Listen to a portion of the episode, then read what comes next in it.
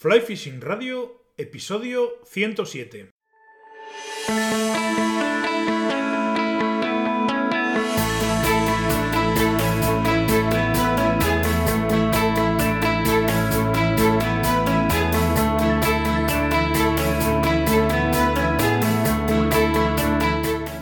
Muy buenas a todos, queridos pescachailes que estáis por ahí al otro lado. La verdad es que ya leo que comenta el cepo que, echaba de menos todo esto y tal. Yo también he de decir que lo, lo, echaba también un poco de un poco de menos toda esta historia de los de los directos y demás. Al final se le acaba cogiendo cariño.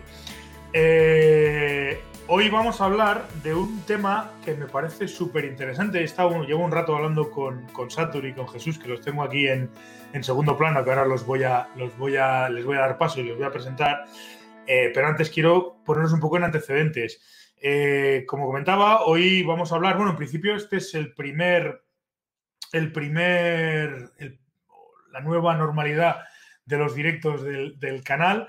Vamos a, vamos a llamarle por, por su nombre. Eh, vuelve Fly Fishing Radio, en principio en, en, YouTube y en Facebook, que es lo que estamos viendo hoy. Y el martes, pues todo esto lo subiré a un podcast que subiré a, iTunes, a, a, a y a todos los, los, servicios de streaming donde subía los, los podcasts y, y, todo. Entonces vamos a ir retomando un poco esa historia. Ya os comenté que mi intención era unir los vídeos o los directos con el podcast. Entonces, este primer podcast eh, de la nueva serie, o, del, digamos, no de la nueva serie, sino de la vuelta a la normalidad, por decirlo de alguna manera, eh, sería el episodio 107 de Fly Fishing Radio, que habrá que buscar otro nombre, porque ya no es, no es solo radio, es, es, más cosas. Y bueno, como os estaba comentando, vamos a hablar del proyecto Trutacat con, eh, con Satur Fagil y con eh, Jesús Reina, que son un poco los responsables, tanto a nivel técnico como a nivel, pues un poco de, imagen y de, difusión de, del, proyecto de Trutacar. Entonces, eh, ¿quién mejor? Por empezar que ellos, antes de nada, vamos a, vamos a presentarlos y a saludarles. Y a partir de ahí, pues, pues empezamos un poco con, con toda esta historia del, del proyecto Trutacar. Paso a ponerlos en pantalla, tanto a Satur como a Jesús. Muy buenas a los dos, ¿qué tal estamos? Hola, muy buenas, Miquel. Hola. Muy contentos de estar aquí contigo. Pues eso, eso era un poco el tema, ¿no? Que, que teníamos, además era una, una conversación y un, un, una charla que teníamos un poco pendiente desde ya hace tiempo, porque, porque bueno, eh, contactaste conmigo, Jesús, si no recuerdo mal, hará como, pues, pues por estas fechas, hará como un año, una cosa así, que me, que me comentaste un poco el tema del, del, proyecto y que, bueno, en principio era la idea eh, el hablar de, del Trutacat y de todas estas cosas. Y lo que pasa es que el año pasado pues, se quedó un poco el tema en el, en el limbo porque al final nos metimos en nuestros follones, yo ya empezó la temporada en serio y tal y cual, y, y la cosa se fue, se fue quedando un poco atrás. Pero bueno, yo creo que es un buen momento para retomarlo y para, y para volver un poco sobre esta historia y que nos expliquéis, tanto tú, Jesús, como Satur, Satur como Jesús, en qué consiste y, de qué va un poco todo este tema del, del proyecto eh, Trutacat, que me parece algo, ya os digo de entrada, sumamente interesante de cara al, al, tema del, de la edición y sobre todo al tema de la difusión de la pesca, toda esta historia de la, de la pesca colaborativa y la captación de datos y demás para, para, para, de cara a la pesca y a lo que nos gusta a todos, que son los ríos, ¿no? Que es un poco la, la historia y me imagino que será el, el, fin por el cual el proyecto Trutacat está un poco, o lo tenéis encaminado, por decirlo de alguna manera. Satur. Sí. Eh, Miguel, se me ha ido el saludo. Os oigo perfectamente a los dos, ¿eh? Está esto un poco. Un poco... Vale. Bueno, mira, en primer lugar, yo lo que quería era eh, agradecerte lo que estáis haciendo con.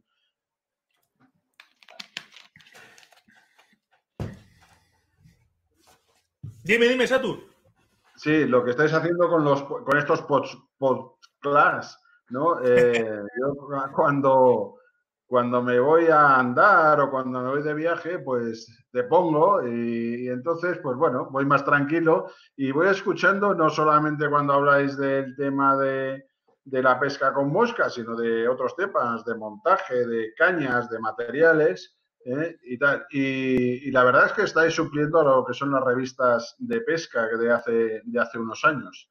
¿Eh? Y bueno, pues eh, agradeceros este, esta labor que estáis haciendo porque también nos acercan otras visiones de la pesca que no, que no las que tenemos eh, dentro de nuestros grupos y dentro de, de, nuestros grupos más limitados. ¿no? ¿Vale?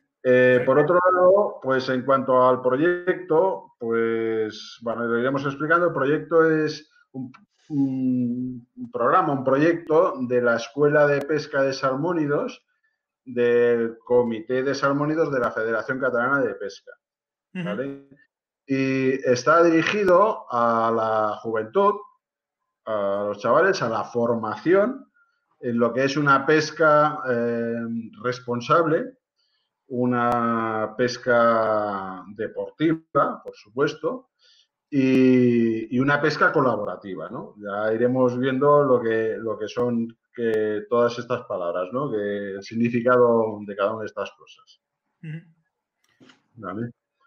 Y, bueno, esto empezó, eh, comenzó allí a finales del 2018 en unas jornadas técnicas que hicimos con Ismael Jurado, monitor del, del Comité de Salmónidos también, ¿eh? Que enseña a lanzar a los chavales y estábamos ahí, mientras los chavales, el monitor estaba con los chavales a lo suyo, pues eh, Jesús pues me comentó de, bueno, estábamos hablando de lo difícil que era, pues eso, atraer a la juventud a la pesca y, más todavía a la, competición, ¿no? Entonces, pues él mm, me aportó, aportó ideas ¿eh? de que se podría hacer algo colaborando pues con otras entidades y ahí, ahí surgió sobre aquello, le fuimos dando vueltas, desde, él desde un punto de vista más técnico y de padre y de padre de, un deportista, ¿no? que, es importante tener esa visión,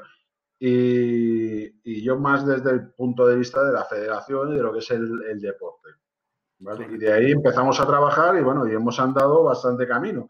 Hemos hecho durante un año, eh, ha sido un poco eh, en plan piloto, eh, a ver qué lo, lo, ocurría. Íbamos haciendo camino, en algunas cosas pues nos hemos frenado un poco, en otras hemos avanzado, había ha habido cosas inesperadas, pero estamos contentos y estamos ahí. Ahora ya lo tenemos bastante trabajado y este año, si no hubiera sido por el tema este del, bicho, este del coronavirus, ¿no? Pues si hubiéramos estado trabajando, pero bueno, hemos dedicado a hacer otras cosas, también relativas al Tutacat, más trabajo de, a distancia, ¿no? Trabajo a través de internet y tal. Claro, ahora, como comentaba Jesús antes cuando estábamos fuera de micro, lo que habéis hecho ha sido más trabajo, digamos, de, de oficina, más que de, más que de proyecto, y habéis me imagino que además por ese lado también habréis avanzado bastante con respecto a, al, sobre todo a la gestión de datos y demás, ¿no? Eh, que es un poco la parte que me comentabas, Jesús, que haces tú, que también está, está metida un poco en el proyecto tu, tu señora también. Sí, de hecho es que tanto ella como yo somos ingenieros de montes, eh, cada uno en su, en su vertiente profesional, con ámbitos distintos, con sus ideas y sus perspectivas. Eh, eh, y yo, entre otras cosas, entre otras muchas cosas, hago también planes de pesca y demás.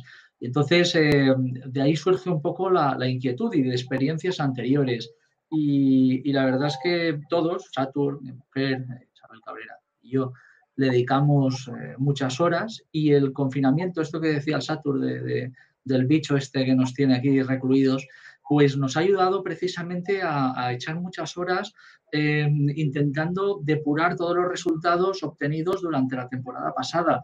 Y porque el trabajo sobre todo el que hace, el que hace mi mujer en esto es, es muy complicado. Es, es, de, tedioso, de manejo de información, de datos, hay que depurarlos, hay que, para que después todo fluya y salga, eh, tengamos un resultado correcto. Yo me encargo más desde el punto de vista técnico de lo que es la, los sistemas de información geográfica, pero bueno, entre los tres vamos desarrollando, porque Satur fue el primero que lanzó ese cuaderno de, de Río, que yo creo que es la, la parte más, más importante en esto de la pesca colaborativa. Mi mujer edita datos y los, trabaja y, los, y, nos lo deja todo bien preparado para que lo podamos lanzar y lo lanzamos a través de, por ejemplo, de imágenes gráficas como puedan ser eh, esos sistemas de información geográfica con posibilidades ilimitadas, ilimitadas.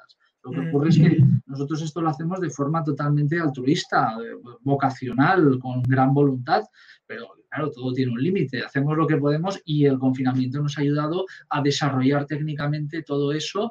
Y ahora lo que sí que podemos decir es que lo que antes era un proyecto piloto, ahora es un proyecto de verdad, tangible y eh, importantísimo para el seguimiento de las poblaciones de salmónidos en, eh, en Cataluña y concretamente sobre todo en la zona del Pirineo y importante para nosotros, para los gestores, para las administraciones públicas, eh, pero sobre todo y lo más importante es que es replicable, replicable en otros territorios que pueden eh, coger el testigo, igual que ha hecho la Federación Catalana, que ha, sacado este, este, proyecto adelante, y ahora mismo tenemos un, equipo de trabajo eh, mucho más amplio, más importante, y estamos ilusionados por, lo que, por lo que los datos que vamos a ir obteniendo y las conclusiones, cómo está evolucionando todo.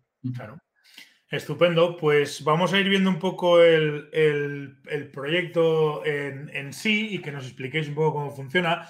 Me habéis pasado un vídeo eh, que es un poco, pues, pues una síntesis, una modo de presentación de en qué consiste o cómo funciona el tema del, del proyecto. Ya hay varias preguntas de la gente que ahora voy a empezar a, a leeros alguna o a comentaros alguna por, bueno, tienen, tienen interés y, preguntan cosas que, son bastante interesantes, pero antes de nada sí que quiero eh, poner el, vídeo que me habéis pasado para que veamos un poco en qué consiste todo este tema del, proyecto del Trutacat y hagamos un poco a modo de presentación.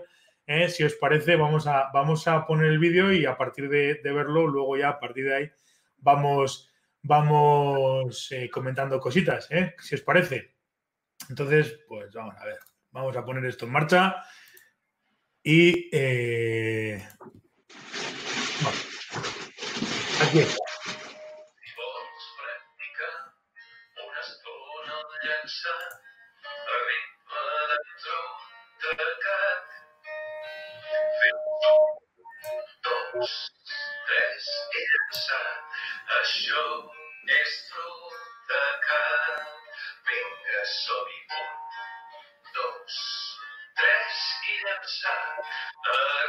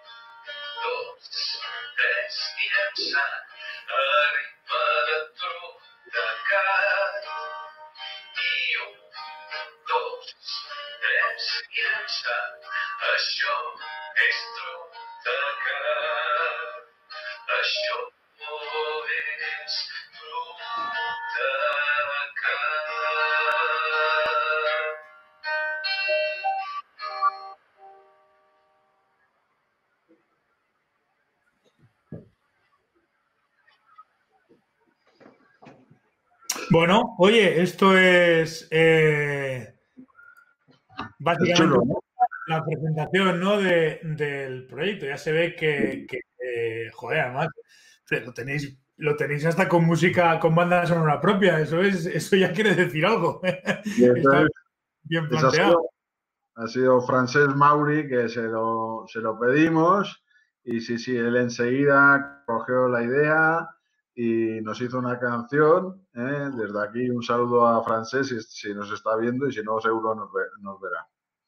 Es que este es un proyecto que ilusiona, Miquel. Y Ya, ya, entonces ya veo, ya. tenemos, tenemos ganas de explicarlo. Y cuando se lo contamos a alguien, se resulta que además vive la pesca como la vivimos nosotros, que somos pescadores. Si esa persona dibuja, si esa persona canta, si esa persona tiene cualidades, quiere aportarlas al proyecto. Es un proyecto para jóvenes, pero los jóvenes son el futuro. En definitiva, es un proyecto para la pesca y para el medio ambiente, para preservarlo y para esa pesca colaborativa sea lo que le falta eh, eh, a, la, a la pesca responsable, porque siempre decimos que la pesca responsable entendemos que es la captura y suelta, pero desde Trotacat pensamos que la pesca responsable es algo más que captura y suelta. Hay una pesca 2.0 y es esa pesca de, de- de jóvenes, de pescadores del siglo XXI y es una pesca que, que consiste no solo en, en- en capturar, en soltar los peces, en tratarlos bien, en entender el medio natural, sino también en compartir la información para alimentar también a la comunidad científica y que podamos gestionar mejor la preservación de los ecosistemas naturales. Me parece un proyecto interesante. Vamos, bueno, viendo un poco la presentación y demás, estoy leyendo por aquí eh, y hay, hay varios comentarios que me imagino que, lo, que los comentaremos. Saldrán, serán una conversa dentro, en la conversación que tengamos es muy probable que salgan. ¿No? Por aquí, por ejemplo, está el amigo, el amigo Enoch, que pregunta, dice que Enoch dice, a mí me gustaría saber qué presupuesto tiene Trutacat. Felicidades por el programa y por hacer realidad un proyecto tan bonito como, como Trutacat. Claro, es un, es un tema interesante, porque me imagino que esto tendrá un, un coste, tendrá un, un- habrá un- una serie de gastos y una serie de cosas, y lógicamente, pues tendrá, tendrá un presupuesto que de alguno tiene que salir, me imagino. Entonces, no sé en qué, en qué o, cómo, cómo, sobre todo, qué presupuesto tiene y de dónde salen también las, las aportaciones. Bueno, mira, eh, Miguel, esto es que me, me da un poco de risa, ¿no? Porque eh, yo cuando me hice cargo del Comité de Salmónidos de la Federación Catalana, pues, bueno, como a cualquier otro delegado, pues dice, bueno, voy a hacer algo con la juventud, ¿no? Vamos a, vamos a moverla porque es el futuro. Y eh, me acuerdo que quería montar unas jornadas técnicas, las primeras, las de finales del 18, y se lo comenté a, a mi presidente, ¿no? Y, Se lo comenté por un WhatsApp y no me contestó. ¿Eh? Y eso se lo... Digo, ya está. Eh, cuando callas y tiramos para adelante las hicimos. Los chavales, los chavales se pagaron ellos, pues su comida, eh, sus gastos, su desplazamiento. Y me acuerdo que le dieron pues 15 euros cada uno al monitor. ¿Vale? Un monitor a nivel mundial, que es Ismael Jurado, ¿no? Y, entonces digo, bueno, pues si es que no tenemos dinero, porque la verdad es que la federación pues no tiene, no, no, no hay, no hay dinero, o sea, hay muy poco dinero, vive con, el dinero de las federativas, nada más, o sea, aquí no tenemos ninguna ayuda en la federación, ni una, ¿eh? solamente las federativas, ¿eh? el dinero de las federativas. Y partes, y una parte muy importante se va al seguro. Y entonces con, con Jesús dice, bueno, ¿cómo podríamos conseguir? Digo, porque a mí me gustaría enseñarles a estos chavales pues traer eh, pescadores de alto nivel eh, que, vinieran y les enseñaran eh, a pescar y monitores de lanzado e incluso gente que monte lo que sea. Digo, pero eso trae unos gastos y no quiero que los padres sean los únicos que se hacen cargo de todos los gastos, ¿vale?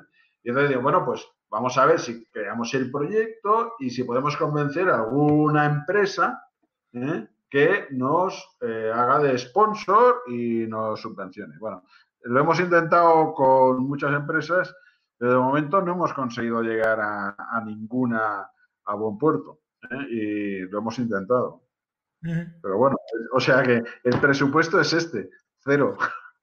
Pues está. Oye, pues todavía tiene más mérito el, echar a andar con toda esta historia, porque claro, es lo de siempre, a base de horas y a base de. Pues no solamente es el hecho de decir traemos o dejamos de traer, porque también me supongo que las horas tuyas, las horas de Jesús y las horas de, de, de, de, la mujer de Jesús y tal, pues eso también tiene un coste. Quiero decir que al final es una historia que con voluntad y tal, lo hablábamos eh, antes fuera de cámara, este tipo de proyectos están siempre muy bien planteados, pero, pero con buena voluntad, la buena voluntad llega un momento que al final es como la gasolina, si no le echas más se, acaba acabando y el coche se para y esa es la pena de todo ese tipo de cosas, que, que llega un momento en el que, en el que hace falta más, más inyección que el, que el mero hecho de la buena voluntad, porque, porque eso se gasta y es una pena, es una verdadera pena todo eso. No, pero estamos convencidos que llegará. Es decir, el proyecto es bueno, es, es innovador y además es replicable como decíamos antes, en otros territorios. Eh, es, es, una forma distinta, más avanzada, más evolucionada de, de, pescar y disfrutar de la pesca, compartiendo como debe ser, y para gestionar bien estos, estos recursos. Lo que ocurre es que primero nos tienen que conocer y por eso tenemos que ir haciendo. Claro que las horas valen dinero. El utilizar, yo, yo, soy un profesional liberal, me dedico al ejercicio libre de la profesión, yo cobro por mi trabajo, eh, como es lógico, tengo que vivir. Y, eh, y, este, y, esto da mucho trabajo. Lo que pasa es que es apasionante, tenemos unos objetivos comunes y estamos defendiendo, eh, en mi caso, y en el caso de mi mujer, estamos defendiendo a nuestros hijos, estamos defendiendo eh, la pasión que tienen con la pesca deportiva y estamos defendiendo la pesca, en, en definitiva. Eh, porque la sociedad yo creo que no nos entiende, la, la sociedad está desconectada de la naturaleza. Hay una desconexión eh, enorme pero no solo en las zonas urbanas, también en, en las zonas rurales, eh, por, porque eh, las nuevas tecnologías, el Fortnite y todas estas cosas hacen estragos, es decir, y, y hay una desconexión en todas partes. Entonces, el, la pesca es muy complicada, necesita estudio, necesita esfuerzo. Yo hace un rato estaba montando moscas porque si no, no puedo pescar. Y, y, esto no es como coger, irse un fin de semana y montarse una piragua. Eh, todo respeto a los piragüistas, me refiero que remar lo puede hacer cualquiera, remar bien no, pero remar lo puede hacer cualquiera, pero pescar, pescar mal, no lo puede hacer cualquiera. Bien, pues imagínate, para ser Jordi Oliveras o David Arcay o Pablo Castro eh, o García Ferreras, pues para ser esos super cracks, pues, pues te tienes que tirar toda la vida y solo lo consiguen cuatro. Pero esto es muy complicado. Entonces, ese esfuerzo, eh, sobre todo para la juventud, cuesta. Entonces, este, los padres tienen que saber que, sus hijos, haciendo este deporte, eh, hacen, eh, están, están gastando su tiempo convenientemente. Y si encima es con proyectos como Trutacat, con más motivo, porque no solo están haciendo un deporte, están conociendo, están interpretando, están aprendiendo a leer la naturaleza. Y eso es importantísimo. Y eso es, es nuestro, eso es lo que realmente nos alimenta. Pero necesitamos que eh, Trutacat eh, tenga algún patrocinio, ya no por parte de una administración pública, que también, eh, porque en definitiva ellos son los que tienen la competencia en la gestión del medio, la de la pesca continental, sino, sino también de alguna empresa, porque estamos hablando de Agenda 2030, estamos hablando de, de, cosas realmente importantes, interesantes y necesarias. Los pescadores somos necesarios para la sociedad. Lo que pasa es que todavía yo creo que ni nosotros mismos lo hemos entendido. Y, y si quieres, como ejemplo de algo que acaba de salir recientemente, el, el tema del BOE del confinamiento, el último BOE. Es decir, después de discriminarnos negativamente, ahora nos discriminan en positivo. Debe ser porque nos hemos enfadado todos mucho. Y ahora sacan un BOE y nos dicen, vale, podéis pescar ni franjas horarias ni nada, como el resto de deportistas. No, nosotros ya somos especiales. Pero además nos dicen, pero cuidado, no, no podéis compartir los materiales, bien, pero, pero no se pueden compartir comidas. ¿Qué, pero ¿qué imagen tienen de nosotros? Sea, yo no voy al río a comer, yo voy al río a pescar, voy al río a hacer deporte, voy al río a, divertirme, a, aprender, voy a eso, no voy a comer, no voy a comerme la paella al río, ni nada de esto. Tiene un concepto equivocado. Y en vez de estar buscando enfrentamientos, lo que debemos hacer es que la sociedad sepa que somos útiles. ¿Y cómo somos útiles? Pues compartiendo estas cosas que nosotros sabemos, vivimos y, de una, y si lo hacemos de una forma profesional y técnica, pues mejor, que eso es lo que estamos intentando con Claro. Efectivamente, además que decir que llega un momento en el que al cabo de una temporada, por un tramo de río, eh, pasamos mucha gente y quienes mejor de alguna manera conocemos esos tramos en cuanto a cuestiones de, ya no solamente de pesca, sino en, en, otro tipo de cuestiones, somos los propios pescadores, que estamos continuamente, sobre todo en tramos que están, que hay presión o que tienen cierta presión de pesca, pues continuamente está pasando gente por allí. Entonces, si alguno de los que está continuamente pasando por allí, además de eso, apunta y recoge datos, pues eso, eso va a ser bueno para los pescadores, para la administración, para el otro, para el otro. Y, al final es un, es un, poco una cadena que se retroalimenta. Entiendo que, que, la base del proyecto es precisamente esa, ¿no? Que va por ahí, ¿no? Retroalimentar un poco con datos reales recogidos a pie de río, pues todo lo que tiene que ver con gestión, con con conservación, con, educación y con todo esto, claro. Y con una metodología, que es lo que nosotros eh, hemos diseñado, pensándolo mucho, en este primer año, en ese primer año, eh, la primera temporada, la temporada del año pasado, eh, cambiando cosas, adaptándonos. Ahora ya lo tenemos todo bastante más depurado y, y, nos hemos centrado en los salmónidos porque, porque es la pesca que nosotros practicamos. Pero igual que decía que esto es replicable para otros territorios, también es replicable para otros objetivos, como por ejemplo para el seguimiento de especies invasoras, por ejemplo. ¿no? Eh, para eso hay proyectos LIFE y proyectos europeos y, hay, y, las administraciones dedican, invierten mucho dinero en esto. Entonces, estamos acostumbrados, pero nosotros tenemos estudios, por ejemplo, de aquí, de, Cataluña, de, la, de la Generalitat, de la comunidad científica, de estudios de poblaciones, y son muy interesantes, pero nos damos cuenta que no llegan a todas partes. Hacen pesca eléctrica, puede ser una pesca en algunos casos más efectiva, evidentemente, que lo que nosotros podemos llegar a hacer. Y se hacen estudios genéticos que nosotros no hacemos. Nosotros lo que hacemos es identificar los diferentes eh, parámetros diferenciales del fenotipo y lo hacemos de una forma muy sencilla y porque al final eh, estamos todos, estamos, hemos aprendido a hatrlo ¿no? y, es, y es muy rápido. Y, mm, y, de ahí sacamos conclusiones cuando manejamos bases de datos, porque estamos en la época del Big Data, ¿no? Estamos, en Trutacat estamos en eso, con el Big Data. Em, y entonces eh, vamos trabajando eh, de esta manera con esa metodología que puede ser, ya digo, aplicable a, otras, a otros objetivos, y nosotros lo hacemos con un bioindicador fundamental para la conservación de los ecosistemas fluviales, que son los salmónidos, pero vamos detectando también, eh, vamos diferenciando eh, si es una trucha mediterránea, si es una trucha hibridada, si es una trucha atlántica, si es una iris, un salvelino, etcétera, y otras especies. Entonces, eso lo vamos haciendo, lo hemos hecho ya, lo hemos hecho con los chavales y ya tenemos resultados lógicamente. Esperemos que llegue un momento en que las administraciones públicas sean las que nos llamen a nosotros, para que para, para, que como agentes sociales que somos importantísimos, en este caso una federación deportiva, en este caso la Federación Catalana de Pesca, pues que quieran contar con nuestra colaboración para, para poder eh, llegar a aquellos lugares, como decía antes, donde no llega la comunidad científica con la pesca eléctrica. Nos hemos dado cuenta, ya con los estudios que tenemos del proyecto piloto de la, de la primera temporada, de eh, que hay, hay lugares donde no ha llegado la ciencia y entonces nosotros sí hemos llegado y hemos descubierto cosas. Y, vamos a seguir investigando todo eso porque ahora, eh, Miquel, no solo es que vamos a pescar para entrenar o para divertirnos o para pasar un rato mm, placentero, no, es que ahora vamos a pescar a sitios donde en condiciones normales no iríamos, pero tenemos la curiosidad de ver qué truchas salen allí, cómo son esas truchas, qué estamos detectando y luego lo compartimos. Tenemos un grupo de WhatsApp, hablamos entre nosotros, compartimos esa información y de verdad que es interesantísimo. La pesca se convierte en algo más para nosotros, para la sociedad, esperemos que también.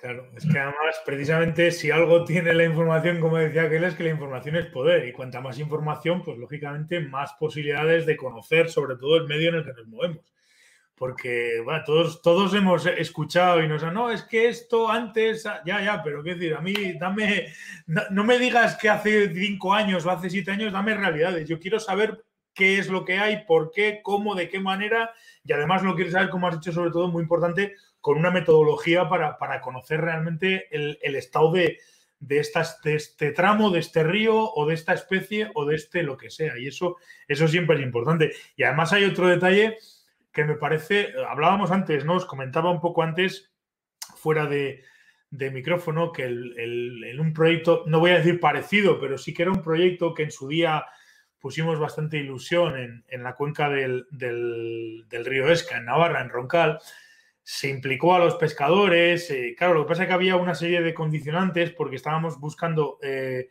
se, supone, se supone que estaban buscando datos sobre la población de un determinado tramo de río, ellos habían introducido, ido introduciendo durante muchos años truchas sin aleta adiposa y habían estado marcando truchas para que luego, eh, o sea, ellos me refiero al, gobierno de Navarra junto con la Universidad de Zaragoza, habían marcado una serie de truchas que luego nosotros con un lector de microchip teníamos que ir a la que ibas pescando, pues eh, contabilizabas esas truchas para hacer un estudio en cuanto a movilidad de peces y no sé qué, no sé cuánto. Lo que pasa es que, claro, ya digo que fue un estudio que empezó muy, muy ilusionante, pero se fue apagando enseguida porque, bueno, hubo una serie de condicionantes, las pistolas aquellas eran, eran, tenían una antena enorme, eran un engorro de, transportar y aquello era bastante, estamos hablando de tecnología hace pues, pues, pues 20 años. y claro, la cosa no era la misma, no era, no, era, no era como los avances que hay ahora.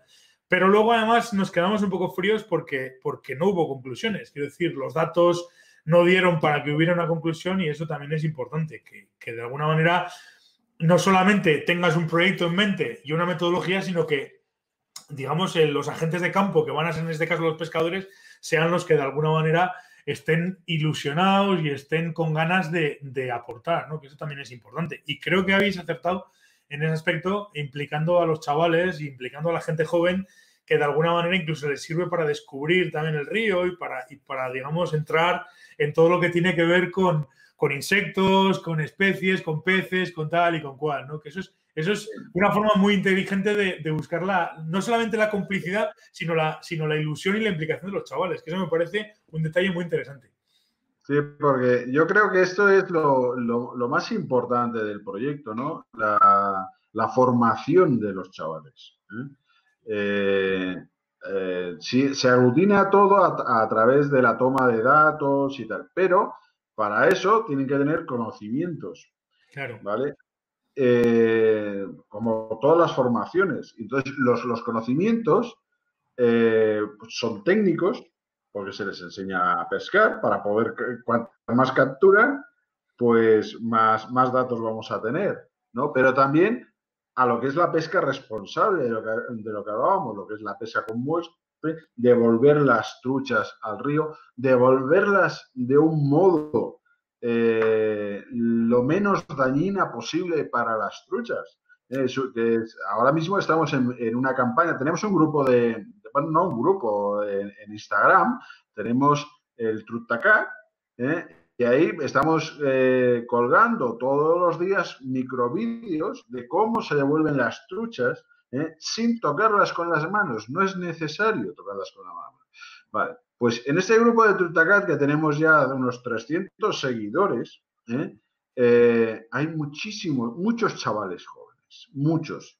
incluso yo los sigo, los, lo- les veo sus, sus muros y algunos no son del, del mundo de la competición, por supuesto que no, de la pesca con mosca, sino que son de ciprínidos o son de mar y se están acercando y están viendo eh, la pesca de otro modo. Es decir, que en realidad estamos formando no solamente a los chavales que tenemos en el grupo de Trutacat, sino también a la sociedad. ¿eh? También estamos transmitiendo a la sociedad ¿eh? Eh, que eh, lo que nosotros hacemos, o sea, cómo pescamos, que no somos eh, dañinos para el medio ambiente, al contrario, somos los aliados, porque somos los que vivimos en el río y, y- y como vivimos en él y lo conocemos muy bien, pues lo amamos. Porque no puedes amar una cosa o es muy difícil amar una cosa que no conoces. Claro. ¿eh? ¿Vale? Y nosotros estamos dentro, somos los que más lo conocemos.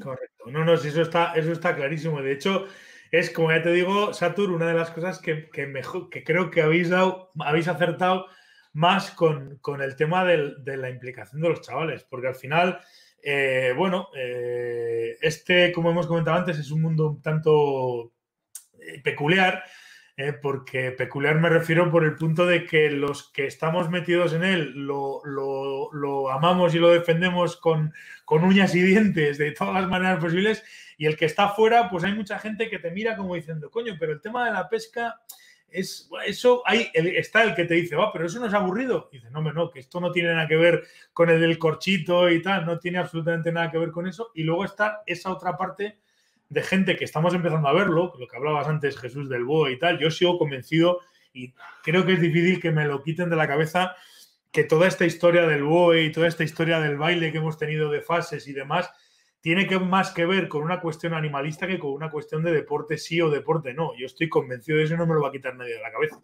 Viendo además cómo se ha ido desarrollando el, el asunto. Y entonces, eh, es todo, es todo, bueno, esa era una cuestión ideológica, Miquel. El- sí, por eso digo que, claro, que- lo tenía, yo lo tenía, lo tengo bastante claro. Y además ha servido incluso para que nosotros, entre nosotros, nos, nos, nos estuviéramos tirando los trazos a la cabeza unos a otros. Y eso, como decía aquel, divide y vencerás. Y esa es la, la- la lección que tenemos que sacar de ahí. Es, yo creo que es, es fundamentalmente esa. Que, era una cuestión ideológica y tal, ¿no? Pero me refería que, que hay gente, bueno, hay, diferentes grupos, la sensibilidad de la gente hoy en día, pues son diferentes, pero, pero de alguna manera eh, estas cosas no se, no se consigue llegar a la pesca y a la pesca sin muerte y a la conservación a base de multas, es lo que lo comentaba antes con, con Satur. Esto se consigue educando al personal y educando a la gente y que la persona que se acerque hacia la pesca con mosca o hacia la pesca, pues no tiene por qué ser solamente la pesca con mosca, la, persona, la gente que se acerque hacia la pesca se acerque desde unos valores pues, que tengan que ver pues, con el conservacionismo, con la captura y suelta, con el, con el tratamiento más o menos ético de los peces, las devoluciones en condiciones, etcétera, etcétera, etcétera. Y para eso, pues, pues la otra vertiente, no solamente la vertiente de la toma de datos y de la gestión, sino la vertiente educativa de todos estos proyectos que son, para mí, una parte súper importante de, de ello, desde luego. Pero fíjate, Miquel, el- volviendo al tema del confinamiento, el, eh, todo esto, este debate intenso, eh, casi eh, duro, incluso entre nosotros mismos, entre los pescadores, y que nos ha dividido en algún momento, porque cada uno se encontraba en una situación distinta, ha sido una oportunidad magnífica y maravillosa para defender la pesca deportiva como lo que es, como un deporte y ha sido una oportunidad que teníamos que aprovechar. Y yo creo que hemos salido los pescadores deportivos ganando en ese sentido. Si estamos acostumbrados a esperar, si nosotros tenemos temporada, tenemos más de seis meses al año que no podemos pescar, es que más nos da esperar un mes más y nos da lo mismo. Pero lo importante era hablar de la pesca como deporte y de la igualdad de derechos con respecto al resto de deportistas. De eso se trataba. Y en cuanto a, al tema de qué cosas conseguimos, los chavales ahora se mueven sobre todo en redes sociales, en Instagram, conectan entre ellos. Y si sirve de anécdota, Eh, mi hijo, por ejemplo, eh, habla con diferentes chavales de, de- de- toda España, también gracias a los campeonatos de nacionales que ha hecho, que ya ha hecho un par de ellos, este año desgraciadamente no lo ha podido hacer por el, tema del COVID, eh, pues se ha relacionado y tiene amigos y ahora con gallegos, con- con de Castilla-La Mancha, con todos. Pero por Instagram van, van, ellos, ellos van hablando con otros chavales. Y el otro día quedó con un, un chaval muy jovencito y que pesca muy bien, de un valle de montaña aquí pequeñito, y, y- y, bueno, y, quedaron a pescar. Y pescaron los dos juntos, se lo pasaron bien, hablan mucho, hablan por WhatsApp, hablan, hacen audios y cosas de estas. Vino a recogerlo su madre. Y bueno, pues bien, estábamos ahí, la mascarilla puesta, estamos hablando, viene su madre, se lo va a llevar ya a su casa y tal. Y, eh, y el chaval no tenía claro al principio si, si le interesaba entrar en el mundo de la competición o no. Al hablar con mi hijo, ahora ya quiere competir. Pero claro, los padres hacemos un gran esfuerzo. Si es que aquí los que pagamos, no solo económicamente, sino también en, en horas de sueño, en esfuerzos eh, titánicos, somos los padres. Y, y llegó la madre a por él. Entonces yo en ese momento le hablé del Trutacat y le hablé de la conservación, de la formación. Ojo, tú no puedes pertenecer a este equipo que yo ya sé que quieres pertenecer si tú no estás implicado en la preservación, en el conocimiento. La madre en ese momento me miró de una forma que entendí que la madre ya estaba convencida. Es decir, ese chaval ahora podrá participar en el equipo, pero porque hay algo más que, pesca. Porque esto es lo bueno que tiene este deporte cuando eh, se acompaña de, proyectos como este y gente con, con esos valores y esa voluntad para que los chavales estén bien formados y sobre todo que traten bien a los peces, que los devuelvan con cariño, que, que, sepan leer el río, ese tipo de cosas que son fundamentales. Bueno, además, ya te digo que me parece, me parece fantástico. Mm, Vamos un poco a hablar, si os parece, de lo que es en sí el, el tema del proyecto, ¿no? Eh, yo ahora, por ejemplo, eh, vamos a ponernos en, en, situación.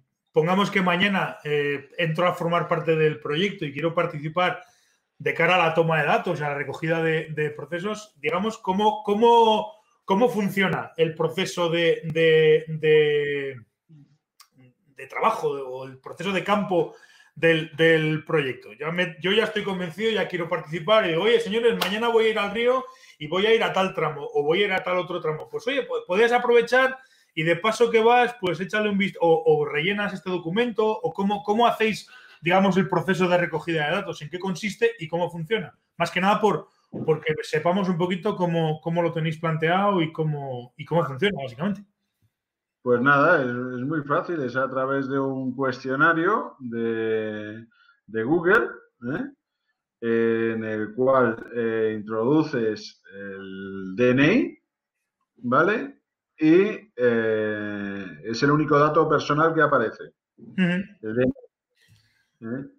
Y a continuación, pues el lugar, la zona de pesca en la que has pescado, el número de horas y luego salen unas imágenes. Bueno, tenemos por ahí un, un, unas imágenes del, del, del, cuestionario, si las ponéis, y se sí. rellena. Se, al acabar de pescar, se tarda en hacerlo pues menos de un minuto.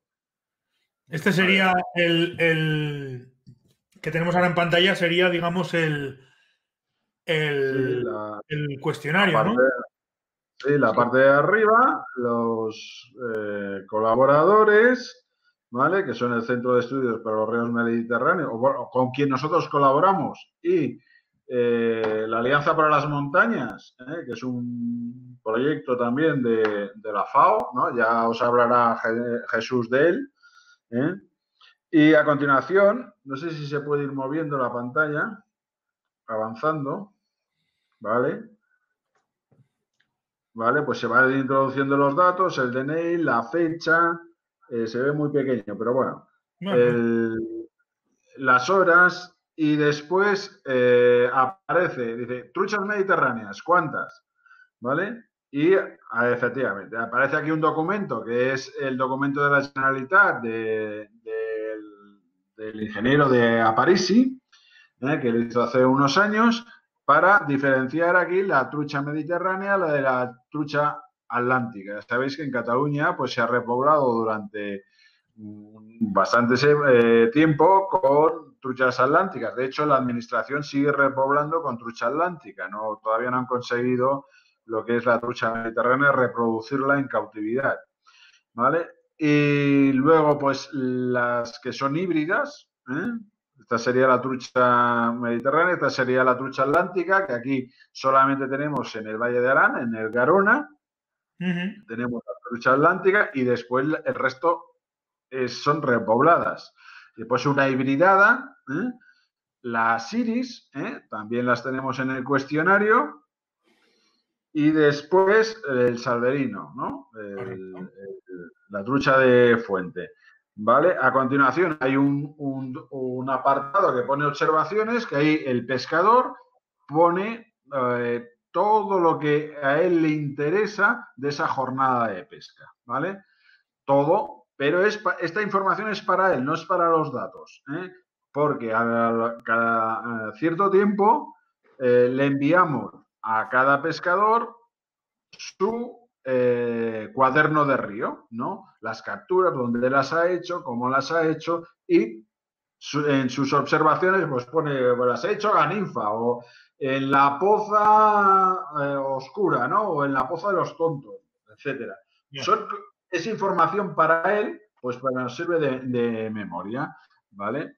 Entonces, eh, claro, a poner el DNI, eh, nadie, excepto, excepto la Federación Catalana de Pesca, sabe quién es esa persona. Entonces, se, cru- se cruzan, cruzo los datos, eso lo hago personalmente, cruzo los datos con la Federación, con las federativas, ¿eh? entonces sé qué persona es ese documento. Y se lo, envía, se, lo enviamos una vez que, los, lo- los ha elaborado ISA.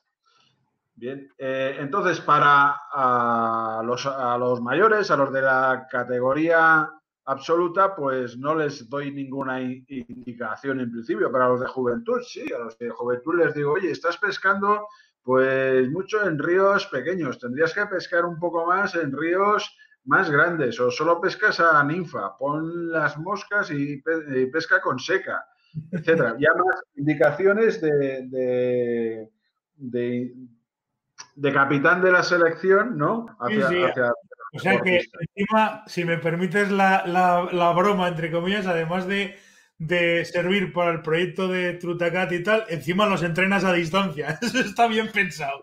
Es, es eso, y yo, yo lo, mantengo el contacto con todos ellos y, y- y a ver qué están haciendo, hago seguimientos y tal. Claro, hay- esto es como todo, hay algunos que colaboran muchos, eh, se, están muy implicados y otros pues a lo mejor no tanto, ¿no?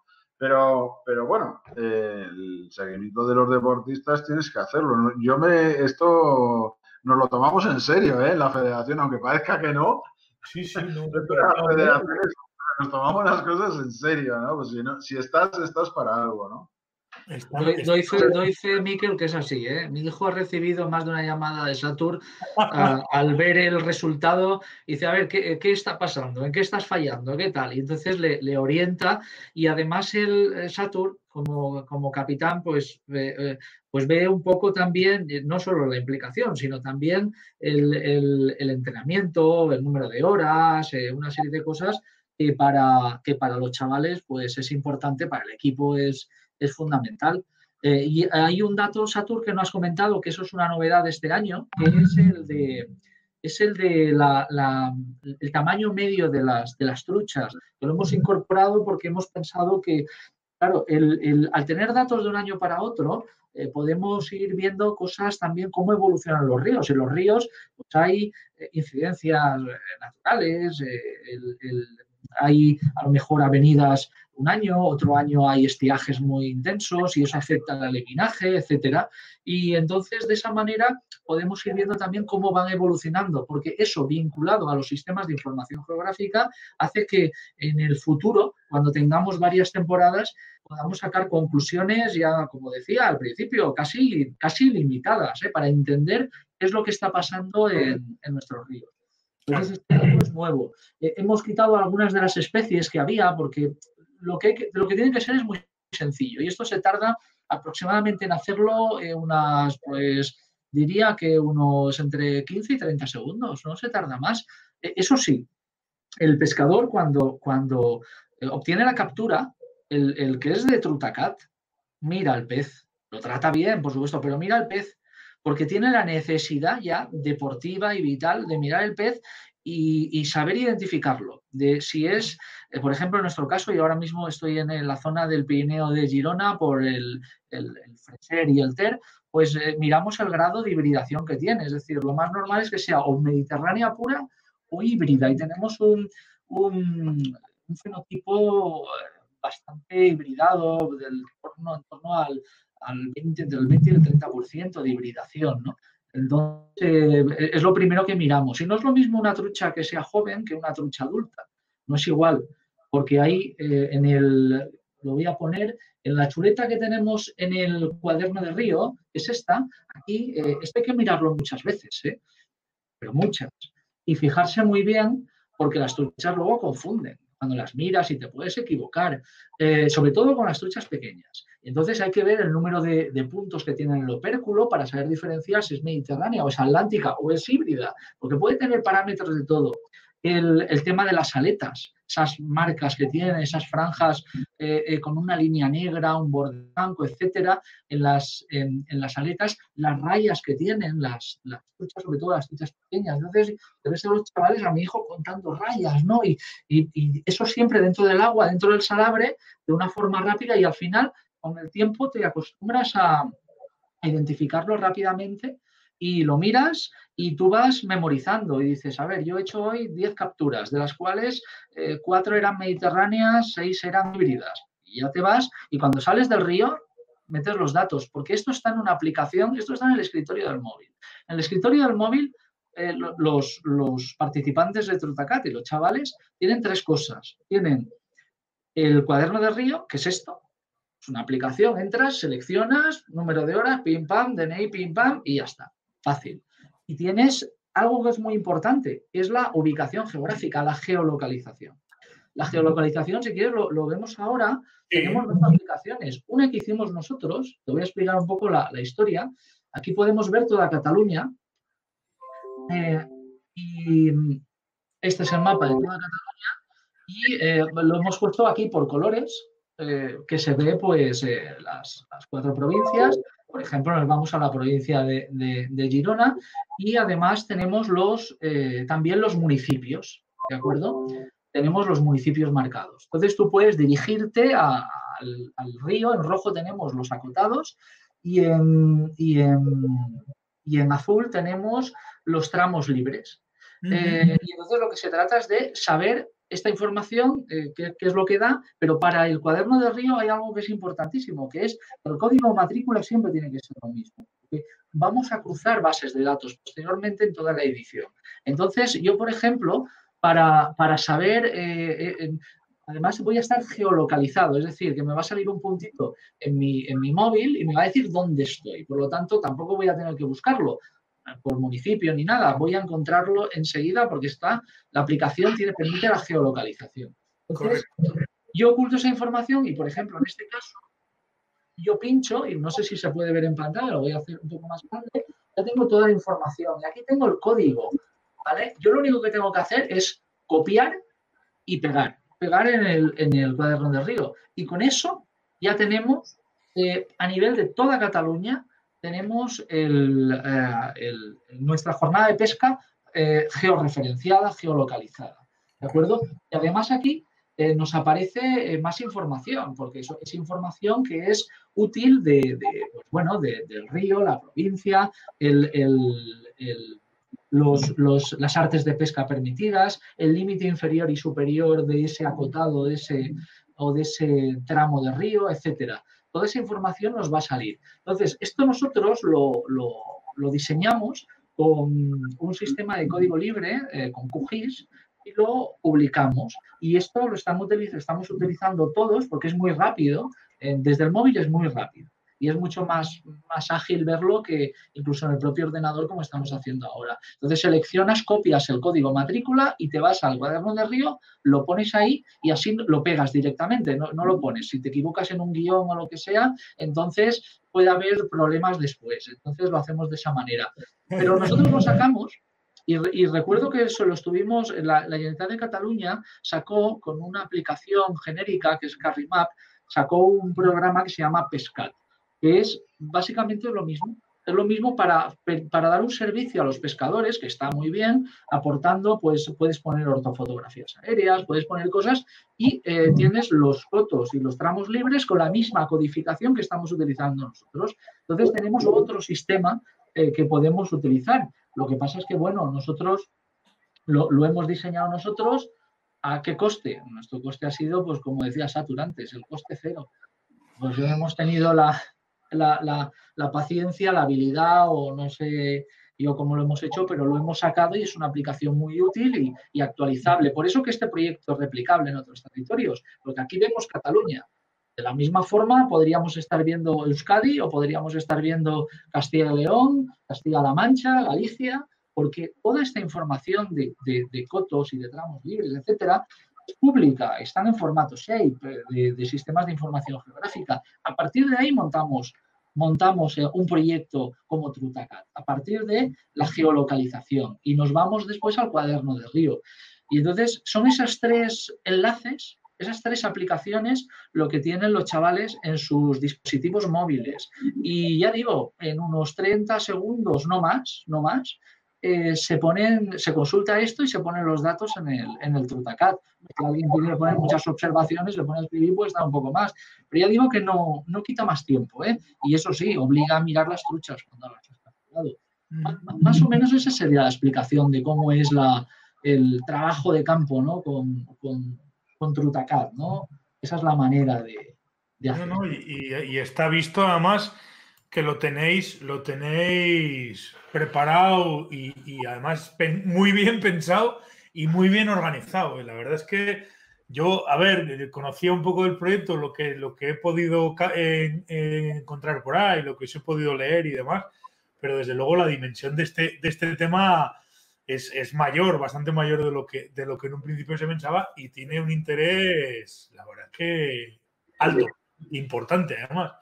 Que no solamente a nivel de federaciones está, está bien planteado, pero yo, yo es que, joder, visto lo visto, aquí a quien, a quien, no sé, se me ocurre así a bote pronto y desde un profano en absoluto que, que, que estoy conociendo, pero a quien realmente tenéis que implicar en esta historia, más que a la federación o a través de la federación, es que, que al gobierno en cuestión, de, en este caso a la Generalitat, si lo quisiera hacer Aragón al, a, la, a, la, DGA, si lo quisiera hacer Euskadi al, al gobierno de, de, de, Euskadi, si lo que, que, que hay que implicar a las, a las, administraciones, pero a tope con esta historia.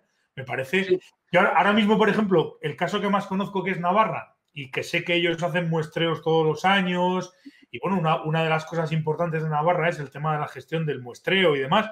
Claro, llevan pues, pues más de 20 años muestreando los mismos sitios, con lo cual la, la, información que se tiene ahora mismo en Navarra con el tema de los muestreos es importante, pero claro, muestreando en los mismos puntos, pues hay veces que los muestreos funcionan y hay veces que no, hay meses, años mejores y años peores.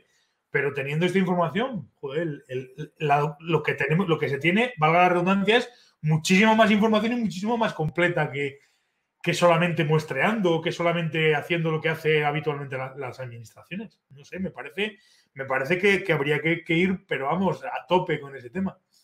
Pero y además todo esto se puede hacer en cualquier otro territorio. Se puede hacer en Navarra, por ejemplo. Pero eso sí, solo se puede hacer con pescadores. Si no hay pescadores, no hay proyecto. Por lo tanto, eh, mm, el pescador es el agente eh, protagonista. Nosotros hemos focalizado el protagonismo en los jóvenes, porque sabemos que esta pesca colaborativa, esta pesca responsable, ir más allá, depende de la juventud y son los primeros a los que teníamos que, a los que, teníamos que convencer. Y convenciendo a los jóvenes, si los jóvenes son capaces de hacer esto, que ya nos han demostrado que son capaces, también lo serán los adultos. Y por eso este año, en vez de, año pasado éramos unos 12 o 14 pescadores, este año somos unos 30 y tantos. Tampoco estamos buscando pescadores para que participen en esto. No necesitamos un gran número de pescadores. Lo que necesitamos son pescadores implicados y pescadores que tengan un espectro espacial, vamos a decir, en su distribución eh, que sea amplia y que luego estén dispuestos a ir a pescar a otros lugares para obtener datos, datos que nos faltan, ¿no? Entonces, a lo mejor, para el caso de Cataluña, yo creo que a lo mejor con un máximo de 50 pescadores, y ahora tenemos 30 y tantos, sería suficiente para, para llevar todo, todo este proyecto. Pero vuelvo a repetir, es el pescador el, el protagonista. Esto no lo puede hacer una administración pública si no tiene pescadores. Esto es, por eso es la pesca colaborativa. Y esa es la gran, la gran suerte que tenemos para convencer que somos necesarios y que somos, que somos buenos para, para la sociedad y para la ciencia y para los gestores del medio natural. Mm, correcto. Mira, comenta eh, Adrián, un chico de, de Benasque, y comenta ahí de si te- tenéis pensado expandir el proyecto de Aragón u otras comunidades autónomas, estoy seguro que dándole una buena visibilidad tendría una gran aceptación por muchos pescadores, que es precisamente lo que estábamos hablando. Eh, aquí más que que vosotros expandáis el proyecto, quiere decir que alguien debería de alguna manera implicar, bien entiendo a través de la federación, bien entiendo a través de una asociación que implique a la federación o alguien que hable directamente con la federación y el proyecto, como dices tú, es fácilmente replicable. Es decir, que teniendo la experiencia vuestra, es simplemente trasplantar las aplicaciones a uno u otro sitio y a partir de ahí empezar a, empezar a implicar pescadores y empezar a, a- a recabar datos. Esa sería un Nosotros seguimos nuestro camino, pero, pero de, de momento tampoco hemos tenido oportunidad, por ejemplo, eh, con la Generalitat de Cataluña, de, de explicar a los técnicos todo este proyecto que estamos haciendo. Lo hemos hablado, en lo hemos expuesto en determinados foros y desde luego se les ponía los ojos así, ¿no? Diciendo, pero un poco sorprendidos con lo que, todo lo que estábamos haciendo. Eh, pero eso no quita que incluso, bueno, que lo hagamos en un futuro próximo, evidentemente, porque hay, hay buena sintonía de colaboración, el- pero que en otros territorios algún otro gobierno se interese por esto y que nos toque explicarlo. Nosotros lo que queremos es compartir, compartir. eh, este es un proyecto de la, de la Federación Catalana y, y si podemos compartirlo y que, y que migre también Aragón y que la Federación de Aragonesa pues eh, se implique en esto, pues claro estaremos encantados de explicarlo. De hecho, de alguna forma lo estamos haciendo. Sí que me gustaría, me gustaría comentarlo, porque yo soy, yo no soy catalán, mi hijo sí, mis hijos son catalanes y mi mujer también, yo soy valenciano. Y, eh, estamos haciendo, eh, eh, igual que tenemos un cuaderno de río en Cataluña, es un proyecto, lo que estamos viendo desde luego es mucho más ambicioso, más delicado, más, con mucho trabajo posterior, pero hay temas que son fundamentales. Ahora, por ejemplo, estoy haciendo unos planes técnicos de pesca en Valencia. Hemos eh, inaugurado recientemente un acotado, que es el de, el de Vilamarchán, que va a ser de iris, de iris, y va a ser uno de los mejores acotados para pescar en invierno de, de España, un escenario maravilloso. La gente no se puede hacer una idea qué es lo que tenemos ahí en el Turia, algo increíble. Y allí tenemos un cuaderno de pesca. No necesitamos la ubicación geográfica porque solo es ese tramo pero tenemos un cuaderno de pesca porque eso, ese, esa gestión que depende de la sociedad de pescadores, en este caso del, del Club de Pescadores de Aracuas, el, eh, esa gestión depende de, repoblaciones que haya que hacerse. Entonces, ¿cuál es la forma?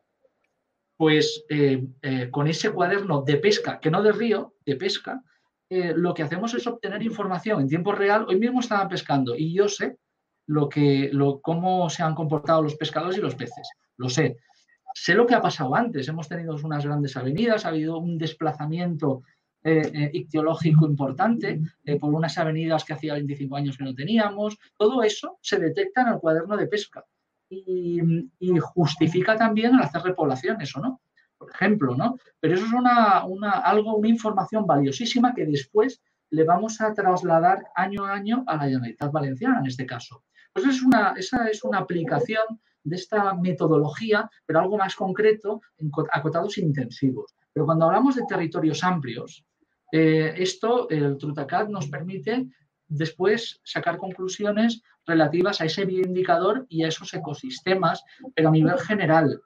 Ya digo que es mucho más complejo, pero bueno, nosotros lo estamos haciendo de esta manera y, y muy contentos por el resultado, que si quieres ahora después podemos ver el mapa. Claro, perfecto. A mí, la, verdad es que, claro, yo lo comparo, tengo un poco la, esa pequeña manía y lo que hemos comentado antes.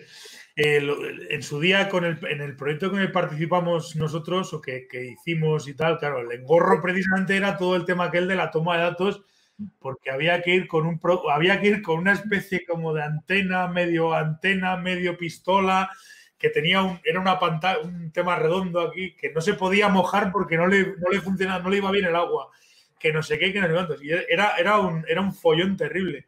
Y sin embargo, ahora todos llevamos el móvil encima de la mano. Si lo has dejado en el coche, da igual, pero lo has dejado en el coche.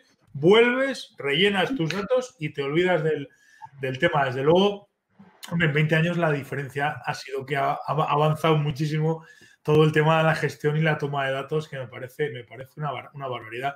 Si lo hubiésemos hecho de esta manera en su día, yo creo que la cosa hubiese mejorado bastante en, en el, en el tema. Me parece además, vuelvo a repetir, otro acierto más de toda esta historia porque es facilitar no solamente, no solamente que la gente se implique, sino que además no le suponga un esfuerzo excesivamente grande el poder trabajar y, y es otro, otro gran acierto, me parece, me parece siempre importante, desde luego. Hace, hace años, sí. Satur, sí, sí, perdón. Eh, no, yo iba a decir que la, la pesca ¿no? nació en el paleolítico, ¿no? Eh, o sea, es arcaica eh, y has- hasta prácticamente hace 50 años ha seguido siendo así. ¿eh? Capturar peces para comer o incluso para venderlos. Mm. para, para- para comerciar con ellos. ¿Vale? Después se dio un paso, que es el de la pesca responsable, que es, digamos, es la pesca con mosca, anzuelos que no son dañinos, materiales más sensibles eh, y mirar y respetar un poco más la naturaleza. Y ahora estamos iniciando otro paso, ¿no? Eh, que sería el colaborar con la sociedad. O sea, el pescado siempre ha sido un poco retraído con sus conocimientos. A ver, no- no- a ver si me van a quitar las truchas, ¿no? A ver si me van a quitar la- eso que solamente sé yo. Hoy día hay movilidad, no, no vas a un río, vas a, tienes a tu abasto todos los ríos. ¿eh? Un fin de semana te puedes desplazar a cualquier, a cualquier parte de España a, ver un río. Esa información, si la podemos eh, eh, trasladar a, a las redes, a, a- todas las personas, a todos los pescadores, se van a beneficiar. Además, van a tener sus cuadernos de río, pero también la administración y quien sea. O sea, es un paso más, ¿no? Ahora, cuesta, desde mi punto de vista, eh, el, que el pescador o el deportista eh, se desprenda de esos datos que él conoce, ¿vale? Lo cual, eh, ¿y qué retorno tengo yo? ¿Qué recibo a cambio? ¿Vale? Bueno, nosotros recibe el, cuaderno de río, que es un cuaderno fácil, o sea, yo durante muchos años he llevado mi cuaderno de río, como tú dices, con la libretita y tal, para saber cómo está, dónde he sacado truchas, con qué señuelos, etcétera. Pues ahora se lo damos y a final de año tiene su cuaderno de río totalmente con todas sus anotaciones. ¿Vale? Y después se puede beneficiar si hay un grupo suficiente de gente, que tampoco tienen que ser todos, ¿eh? se puede beneficiar de los datos eh, que reciba. ¿no? Pero además es que la administración lo va a tener mucho más fácil. Las administraciones hacen sus estudios y tal, pero sus estudios eh, son muy concretos. ¿eh? A veces nosotros tenemos datos, como ha dicho antes Jesús, que la administración no los tiene, no aparecen en, su- en sus mapas. ¿eh? Pero es que incluso viendo nuestros datos, pueden decir, hombre, pues en esto no había caído, pues vamos a mirarlo, vamos a mirarlo más en profundidad, vamos a hacer una pesca eléctrica, lo que sea. ¿no? Bueno, pues es iniciar un nuevo camino, pesca colaborativa. A ver, a ver, a ver qué es lo que sale. No, no, está, está claro. Está claro que, que el tema va por ahí, que al final, en el fondo, volvemos a lo de siempre, ¿no? Muchas veces hemos hablado de que los pescadores somos los que estamos todo el día en el río. Pues si además de que estamos todo en el día en el río, podemos colaborar, dar un paso más en colaborar a conservar las poblaciones de truchas, pues, pues miel sobre hojuelas. Es algo que nos va a beneficiar a todos, desde luego. De momento estamos intentando que esa colaboración, bueno, no, no estamos, sino lo estamos haciendo, retorna a los, a la- al, al equipo de juventud, a estos chavales que tenemos, que les estamos enseñando, pues para que sean mejores deportistas, mejores personas, ¿no? También, ¿eh? Eh, y más implicados en el medio. Ese es un, retorno importante porque si no existiera el Tutacata, a lo mejor alguno de ellos no tendría la información que tienen ahora. ¿eh? Y hay otra aportación que, hemos hecho, que después de un año, tenemos solo un año de vida, con lo cual tampoco hemos podido avanzar mucho. Pero yo me doy cuenta de que ya hay eh, gente que antes no miraba las truchas, no sabía lo que diferenciar una trucha mediterránea de una trucha atlántica, lo sabían cuatro pescadores ¿eh? implicados. Ahora prácticamente yo creo que de la Federación Catalana todos, ¿eh? todos ya saben si la trucha es mediterránea, es atlántica o si está hibridada o cómo funciona. También es una aportación. O por lo menos lo intenta. Sí, sí. Pero nosotros queríamos el proyecto, ponerlo en marcha. También teníamos nuestras dudas. eh. Yo a nivel técnico estaba francamente preocupado. Recuerdo una vez en el tren haciendo un viaje a Valencia, iba eh, como trabajando con QGIS, con la información, y, digo, ya verás, si después de todos estos meses de tomar datos y demás, no podemos llegar a- al final, que es a la generación de mapas, al manejar, al cruzar bases de datos, es decir, las bases de datos gráficas de cotos, de tramos libres, etcétera, con eh, todos los datos que, hemos ido, que han ido aportando los, los- voluntarios, ¿no? porque esto es un proyecto de voluntariado, en definitiva. Y, eh, y, claro, cuando de repente te das cuenta que, que sí que funciona lo que has pensado, lo que has diseñado, que le das al botón y sale, y dices, bueno, entonces es una alegría, entonces es compartirlo con Satur y decirle a mi mujer, mira, pues esto funciona. Y luego enseguida el Satur, bueno, ya, pero esto yo no lo acabo de ver bien, esto hay que mejorarlo un poquito y tal. Y con ese, y con ese ritmo, pues vamos, vamos haciendo, vamos evolucionando. A mí hace años me, me dijo un pescador muy conocido, un gran pescador, me dijo que, que, claro, que la pesca era un deporte. Dice, pero la caña de pescar es un arma, una cosa muy seria y tal. Yo creo que a la sociedad, a la sociedad no le podemos decir, haciendo eh, captura y suelta, que, que, la caña de pescar es un arma. La caña de pescar es una herramienta para practicar un deporte y para compartir conocimiento. Esa es nuestra ventaja. Las dos cosas, soltar los peces, no matar y además compartir conocimiento.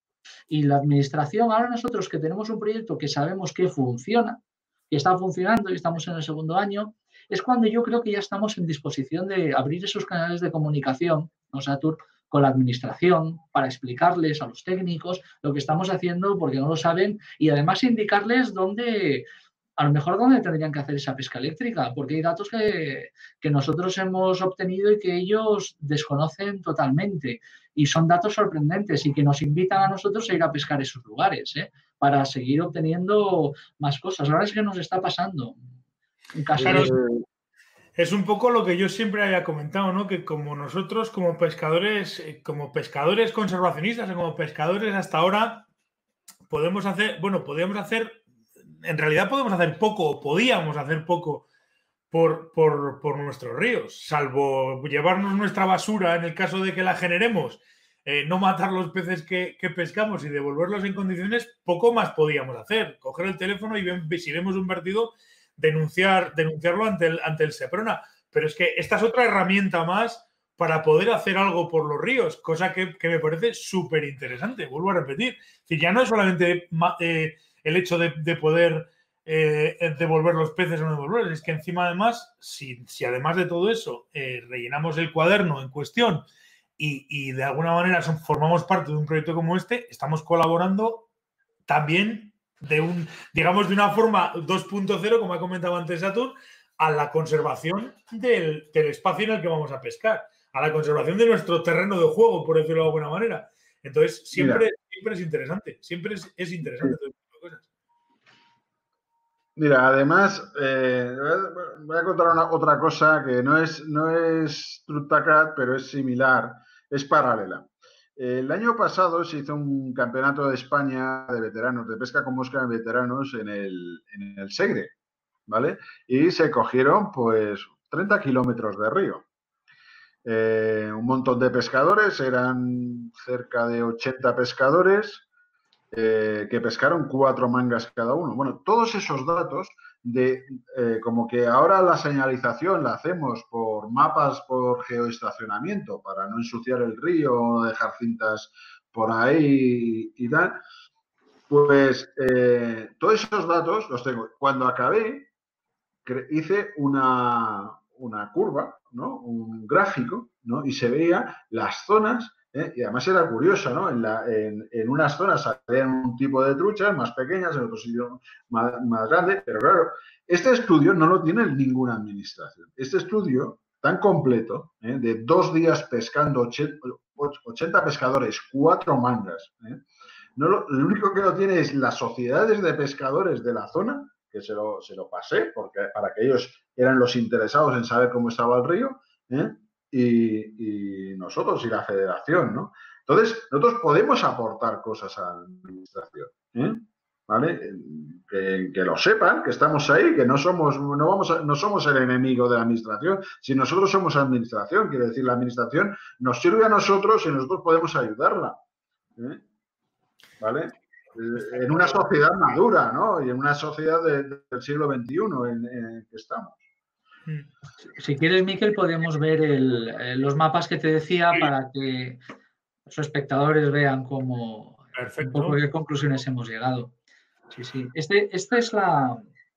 Esta sería un poco cuando eh, recibimos, recibimos en un Excel el- lo que todos los pescadores, en este caso de toda Cataluña, están aportando eh, con una presión de pesca normal, es decir, de la, de la normal que tenemos eh, dur- a lo largo de la temporada, no, no en un campeonato concreto, sino a lo largo de todos los días que da una temporada.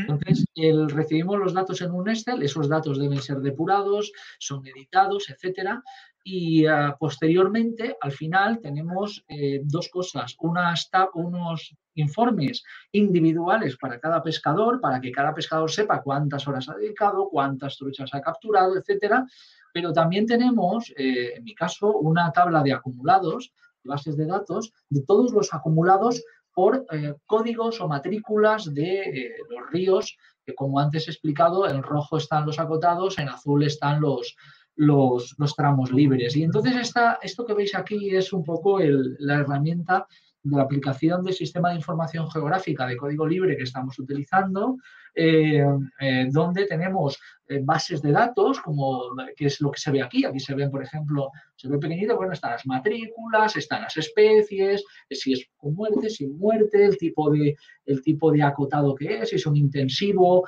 o es un acotado, bueno, que sea, el río, la cuenca, etcétera, y tenemos el mapa. Con esto vamos trabajando y vamos generando cosas. Y, em, y voy a ver si soy capaz de poner la imagen que nos interesa. Bueno, os voy a enseñar un gráfico. Vale, este gráfico es pues con, con Access, eh, que es otra de las aplicaciones conocidas por todos, eh, que, que, bueno, pues manejamos la información, en este caso por eh, matrículas o códigos de todas esas zonas de pesca que la temporada 2019 eh, en la que estuvimos eh, desarrollando este proyecto Trutacat. ¿no? Entonces tenemos aquí, con estos pocos pescadores en el proyecto piloto de 2019, pues los datos que fuimos obteniendo. Y finalmente, trabajamos, aquí se puede ver, no, no voy a marear con más, yo creo que con este, este mapa podemos, podemos entenderlo perfectamente. Aquí lo que tenemos es un poco el mapa del resultado de la temporada 2019, veremos qué es lo que pasa en 2020, ah, y eh, lo que hemos detectado es algo que de alguna forma la administración ya nos estaba advirtiendo, pero nosotros entramos con la geolocalización en ese mayor detalle a la que la administración de momento, por sus presupuestos, sus recursos, la pesca eléctrica, etcétera, no llega a todas partes. Como, como podéis ver, la conclusión es que después de unas más de 700 horas de pesca eh, y obteniendo unas eh, cerca de 2.000 capturas, eh, hemos, hemos hecho este mapa de que lo hemos traducido un poco a calidad del río en base al bioindicador que es la trucha. Hemos, hemos detectado que en el Pirineo Occidental, zona de Lleida, tenemos, sobre todo en lo que es el Noguera Pallaresa y todas sus zonas de cabecera, tenemos un- un- una población asentada de trucha mediterránea pura indiscutible, que es un poco el, referente a nivel de toda Cataluña. A medida que nos vamos alejando, vamos teniendo poblaciones también altamente mediterráneas, ¿vale? Con unos porcentuales que hemos ido trabajando, con unos, unos coeficientes de corrección, ¿vale? Eh, como el Noguera, el Noguera Ribagorzana, el segre y tenemos poblaciones mm, bastante, bastante puras de, trucha mediterránea en cuanto a los parámetros de- del fenotipo, que en el cuaderno de Río ya tenemos la chuleta ahí para un poco para detectar estas cosas. Tenemos zonas intensivas en, en zonas de tramos inferiores, que evidentemente no es mediterránea porque son zonas de repoblación, pero a medida que nos vamos alejando, por ejemplo en el Pirineo más oriental, el de Girona, eh, lo que tenemos es trucha eh, altamente mediterránea, pero también trucha en zonas de incluso de cabecera con un porcentaje de hibridación bastante alto, que los estudios de la Generalitat de Cataluña también lo han detectado. Pero nosotros sí que hemos visto eh, que, por ejemplo, allí hay unas zonas en, cabecera, unas zonas concretas, nos faltan datos todavía como, como para poder afirmarlo, pero hemos encontrado la posibilidad, bueno, no, lo hemos encontrado nosotros, no, lo han encontrado los chavales, eh, micropoblaciones de trucha mediterránea pura en cabecera. Y, esto eh, no sabemos si se debe un poco a los factores limitantes de la alta montaña o también a, a- esos obstáculos en los ríos que- que- tanto criticamos, pero que en algunos casos, en algunos casos esos obstáculos también eh, ayudan en positivo a, tener esas micropoblaciones de trucha eh, conservando su, ese acervo genético eh, de, pureza y es una oportunidad para traslocar a, tramos inferiores trucha de, cabecera y, y los chavales han detectado lo que, lo que pasa es que lo detectamos a final de temporada. Y hemos ido por allí, pero tenemos, todavía no nos vamos a precipitar, pero probablemente hemos detectado una, con este proyecto, una, los, los- los chavales, una micropoblación de, de trucha mediterránea pura en un sitio que no esperábamos y que la administración no sabe. Y además, concretamente, en un parque natural de reciente creación que puede ser muy interesante para ellos, porque, porque a ofrecer un, un- un bioindicador eh, fundamental y que va a poner en valor precisamente ese, ese espacio protegido. Porque nosotros también, en una de las capas que trabajamos es con la red Natura 2000, que para nosotros es importantísima. Es decir, hay que ser también más sensible en aquellos cotos, aquellos eh, aguas libres que, eh, que están incluidos dentro de la red Natura 2000, porque en definitiva, además, la nueva estrategia europea de biodiversidad establece el papel fundamental de los ríos. Es decir, que algo tendremos que decir nosotros y, invitamos a nuestros pescadores a que vayan a pescar esos lugares donde necesitamos datos para sacar conclusiones. Pero bueno, el mapa de Cataluña, eh, según la- los datos obtenidos en la temporada 2019, ya digo, Pirineo occidental, una trucha mediterránea pura, nos vamos alejando de ese, sobre todo de ese tramo de, ese río, de esa cuenca de Noguera Pallaresa, vamos perdiendo pureza, aún siendo muy altas, pero después ya tenemos porcentajes de hibridación muy altos. Y ahí es a lo mejor donde tenemos que incidir un poco más para detallar y geolocalizar más los resultados. Esa sería un poco la, la conclusión. ¿eh? Hay muchas más cosas, pero la conclusión general del proyecto con los resultados de la temporada. Es, es muy curioso el, el mapa este, lo estoy mirando y la verdad es que me resulta curiosísimo eh, el, el tema de los datos y la, y la, y la, claro, lógicamente esto es lo que hay. Quiero decir que, que si estás por el río y estás marcando y estás eh, marcando en tu, en tu cuaderno las, las salidas de pesca y tus y hay varias personas eh, generando datos, pues claro, sale esto que llama la atención y de repente te llama poderosamente la atención como en una zona, por, como estoy viendo ahí de, Girona, pues eh, de repente hay un, una marca en la que aparece que dices, mira, esta es una zona que está muy, eh, muy, está bastante hibridada, que es una zona de trucha mediterránea pero baja, en otras zonas es muy curioso, muy, muy curioso y muy interesante, por supuesto. Nosotros tampoco es que tengamos, disfrutamos pescando una trucha mediterránea, una trucha atlántica, híbrida, pero ahora disfrutamos eh, eh, igualmente eh, diferenciando esas truchas. Y para mí, por ejemplo, es un, pues es, diría que es una satisfacción muy grande cuando veo que mi hijo está, cuando captura el pez y dentro del salabre, en el agua, la está mirando y, y si tiene alguna duda le hace la foto, la comparte, pregunta, pero y cada vez menos porque cada vez tiene más capacidad para poder diferenciar parámetros del fenotipo. Pero, pero que eso forma parte de nuestra acción de pesca. El pescador que participe y que, que quiera ser voluntario en un proyecto de estas características, no es que vaya a dejar de pescar, al contrario, es que va a pescar más y mejor. Y, no le va a dedicar más tiempo, le va, le va a dedicar lo mismo, solo que cuando, la cuando capture el pez le dedicará una buena mirada, la analizará visualmente, la soltará con más cariño aún si cabe, y después cuando va a su casa o, o cuando se quite el váder, en 30 segundos pondrá los datos en el cuaderno de río y nada más. Oye, Nada más. una, una pregunta que se me ha ocurrido sobre la marcha conforme estaba viendo los datos del Pirineo y demás.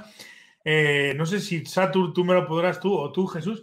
¿Habéis pensado en. habéis- antes has comentado, Satur, que, que todo esto nació y que, que habéis hablado en unas jornadas de tecnificación, en unas jornadas de, del tema, y que estaba por allí Ismael eh, con los chavales enseñándoles a lanzar y demás. Bueno, aparte de, aparte de, de instructor, Ismael también es guía.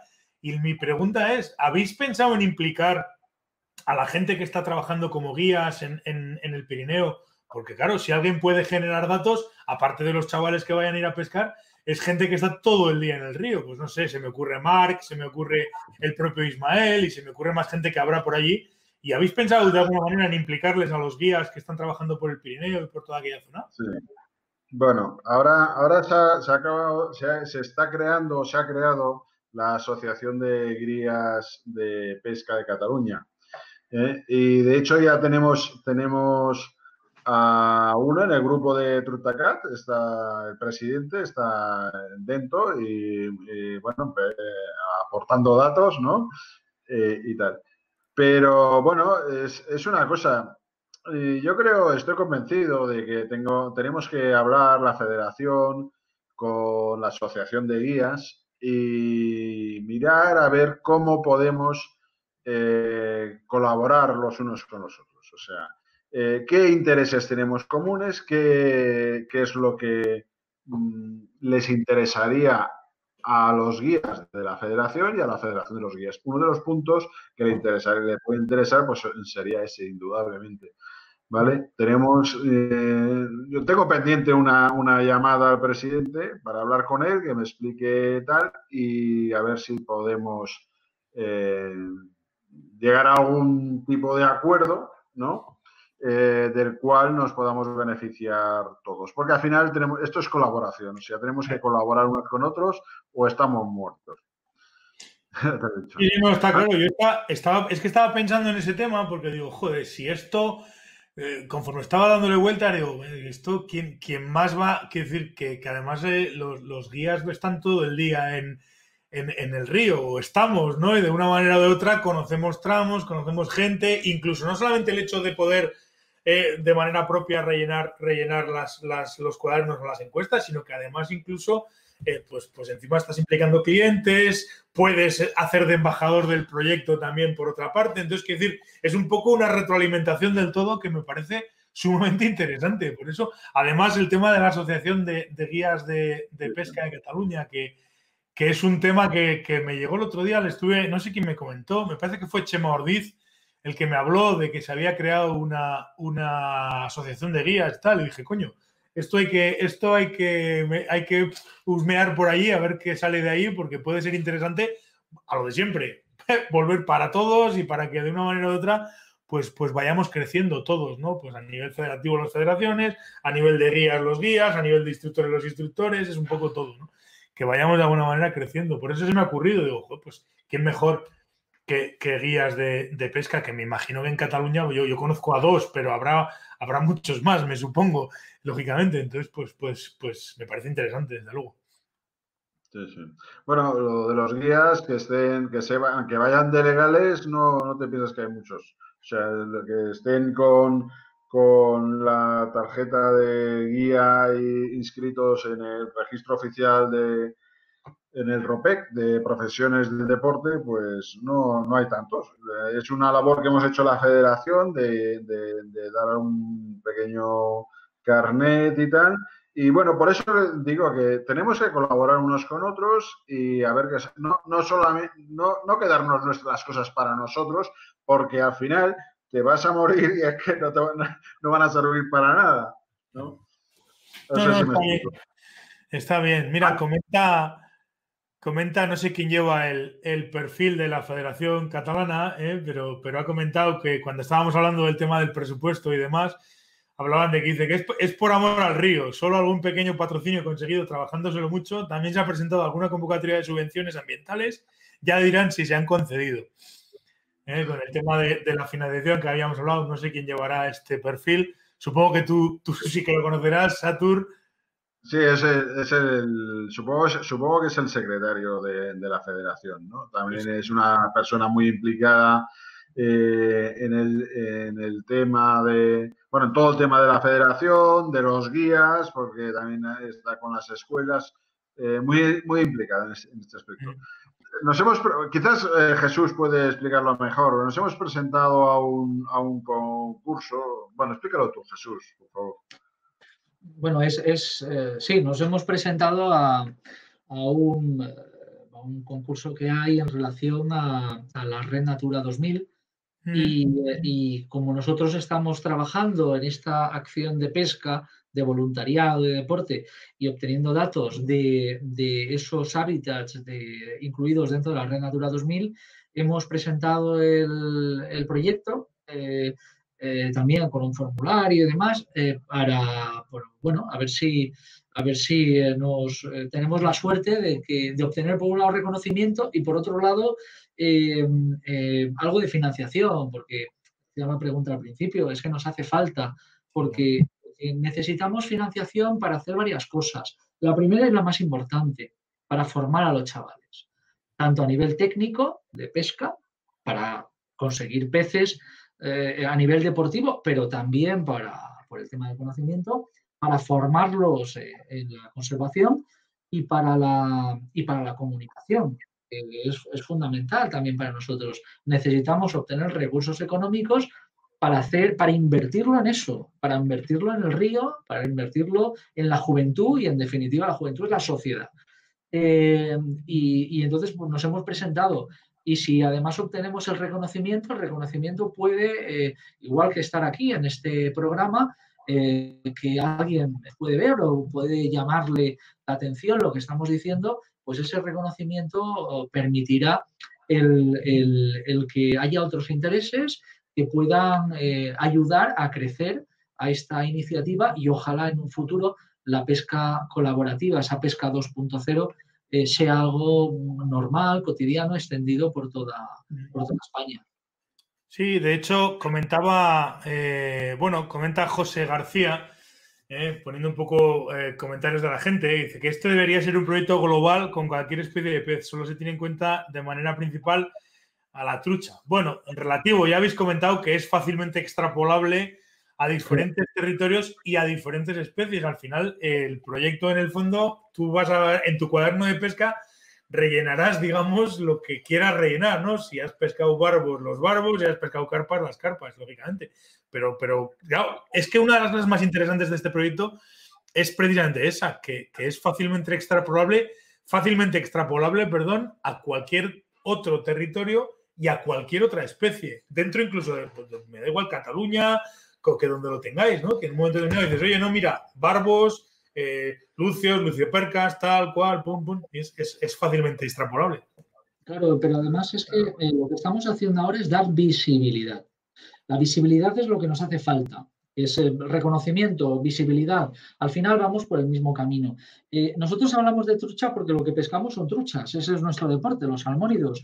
Eh, pero estamos diferenciando eh, truchas con diferentes características y especies que, que- son alóctonas, etcétera. Pero siempre dentro del mundo de los salmónidos. Pero claro, hay pesca que es pesca de ciprínidos, pues también, y hay pesca que puede ser de, de determinadas especies, eh, o, incluso, por ejemplo, de especies eh, invasoras, como decía antes.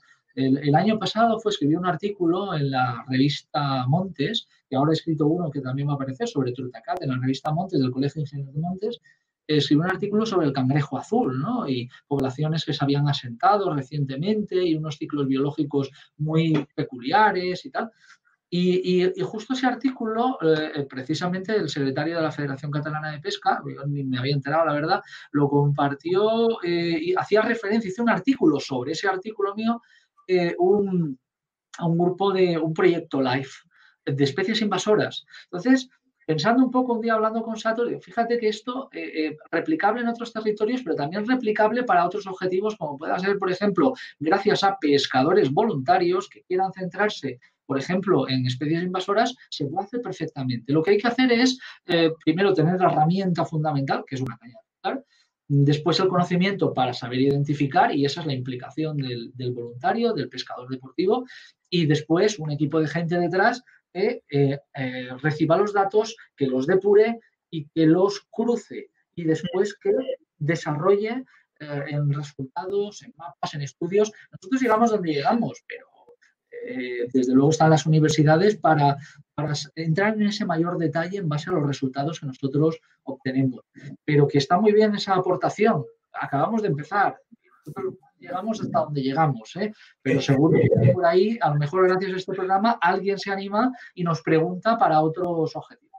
Claro, de momento los recursos son los que son, ¿no? Y, como el presupuesto de momento es un poco limitado, el presupuesto y los recursos, pero eso está, está bien pensado, sí, sí que es verdad, sí. Comenta, mira, comenta Raúl y dice, un gran proyecto con un matiz técnico y, un y humano enorme. Enhorabuena.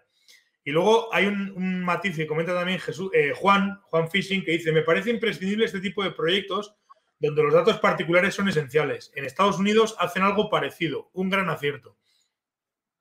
Claro, si es que de, hecho, Miquel, el, el, estamos viviendo una época ahora y con el confinamiento se está potenciando aún más todo eso.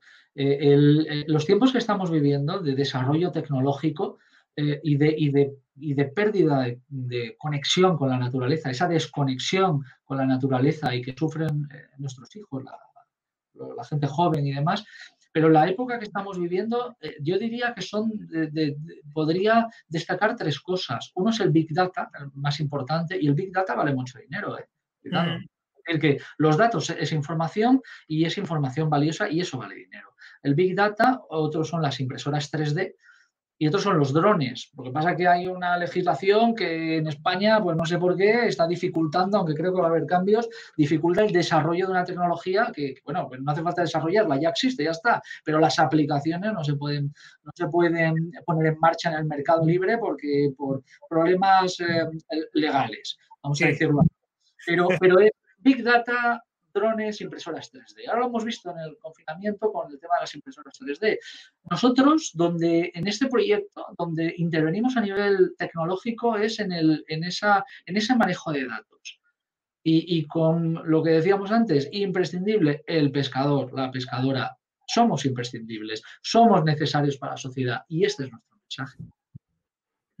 No, no, está claro, está claro y está visto y además de manera interesante. Y, está, lo digo, me parece un proyecto altamente, altamente interesante y sobre todo muy fácil de, de, de replicarlo con, con, con, otras, en otras comunidades, con otras especies y, de alguna manera también le da cierta importancia o mucha importancia al pescador y eso quieras que no también nos da en nuestro pequeño ego de, de, pescadores dices, coño, además de ir a pescar y además de disfrutar, colaboro y, y aporto mi, mi, granito, lo que decía antes.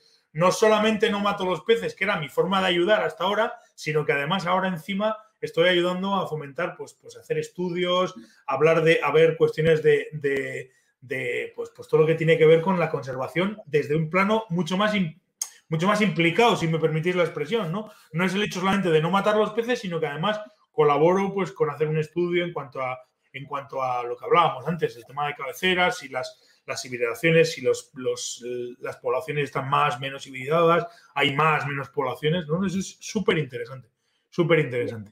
El año pasado, Miquel, como otra anécdota más, recuerdo que en el, pescando en un tramo de cabecera, y estaba mi hijo, uh, hizo 10 o 12 o 14 capturas, eh, y había un señor ya de cierta edad, que su hijo también había participado en un campeonato de España hacía bastantes años en, eh, por, con la selección catalana, y este hombre había participado en campeonatos a nivel deportivo y demás. Y es decir, un buen pescador, que además luego hemos coincidido en otros, en otros escenarios de pesca. Eh, y recuerdo que el hombre estaba entusiasmado viendo a, al chaval pescar la técnica tal, y, y estaba, eh, su mujer le estaba diciendo, vámonos, que nos tenemos que ir, y el hombre estaba allí mirando. Y el, y el chaval me estaba a mí cantando las, las capturas y decía, Mediterránea, Mediterránea, pura, sí, pura. Y el hombre me dice, pero ¿qué, qué pasa? Porque yo lo celebraba y hacía, "Oh, Mediterránea. Ese, era esa micropoblación. Y entonces el hombre dice, pero ¿y esto por qué lo hacéis? Le expliqué. Dice, pero yo no sé distinguir la mediterránea de la, de la híbrida, ¿cómo se sabe y tal? Y ya tenía la curiosidad.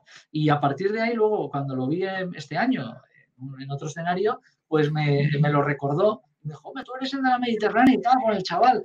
Eso, eso queda ahí. Entonces, el, el- lo que decía Satur, los pescadores deportivos que se fijen en ese tipo de cosas, que sean capaces de diferenciar, pues eso ayuda mucho para que eh, esos valores naturales, la preservación, todo lo que se conoce se valora y se, y se protege más. Y eso es Mm. muy importante. Importantísimo. Decía, Satur. Que es, que es nuestro voluntariado ambiental, ¿no? El, que lo podemos hacer muy fácil, muy fácil.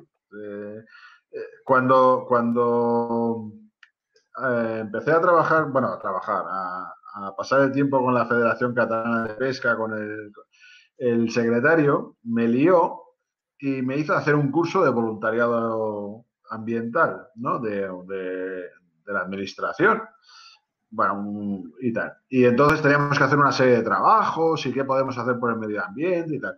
Un curso, la verdad, es que serio, ¿eh? Importante. y Tenías hasta que estudiar y hacer trabajos y, y tal. Bueno, pues este es nuestro voluntariado, el de los pescadores. Puede ser un voluntariado ambiental muy fácil. Aportamos a la sociedad lo- los datos que, conocemos, que tenemos. Sí, no, y además es muy interesante. Estoy viendo aquí gente además eh, bastante eh, colaborativa con, el tema del, proyecto y, me hace, es decir, es que cualquier, cualquiera que esté de alguna manera implicado un poco con el tema del río y con la conservación, sobre todo con la conservación de los, de los, de los, de los ecosistemas en los que nos movemos, pues este tipo de proyectos son súper interesantes y sobre todo súper atractivos, ¿no? No es el hecho que decías ahora, Jesús, del, del hombre este que estaba, que os veía, que andabais cantando, tu hijo te andaba cantando a ti los peces y demás, que pica la curiosidad del pescador y dice, "A y esto, a ver, espera, espera, ¿cómo funciona? Explícame todo esto porque, porque igual, igual hasta a mí en un momento no me puede interesar participar en toda esta, en toda esta historia, pero como bien dice, comenta, por ejemplo, Chema, eh, Ordiz, que dice que hace una pregunta que para mí aquí casi sería clave. Lo que pasa que creo que hemos hablado de este tema y todavía la respuesta a esta pregunta todavía no podría ser un no se sabe, ¿no? Por, por lo que hemos estado hablando, quiero decir. Que pregunta Chema, dice, ¿la administración está interesada? Pues claro, eh, hombre, yo me imagino, eh, antes, de, antes de contestar, permitirme que, que, dé una, que haga un pequeño comentario. Yo me imagino que en el momento en el que se les explique de manera clara y concisa, pues lógicamente sí, estarán, es- deberían estar interesados ¿no? en, en el tema. Bueno, estamos esperando el momento adecuado, ¿no? El momento en que las relaciones eh, de la federación con la administración sean eh, las, las más propicias ¿eh? para presentar el proyecto, porque ahora, después, antes, presentarlo antes era presentar ideas. Ahora no, ahora ya sabemos lo que hay y, y por dónde vamos y, la, y que tenemos base, que podemos, no podemos fracasar. Claro, no, no, está claro. Por eso, por eso te decía que, que la pregunta, quizás todavía, esto de que la administración esté interesada, quizás todavía esa pregunta no tenga respuesta, porque es lo que estábamos comentando antes. Es decir, cuando se presenta un proyecto como este, con los datos con los que, por ejemplo, nos ha estado enseñando Jesús aquí, pues hombre, lógicamente, muy necio tiene que ser la administración, o muy, muy necios tienen que ser, para no, para no mostrarse interesados cuando menos. Para no mostrarse interesados cuando menos. Pero claro, lógicamente es lo que.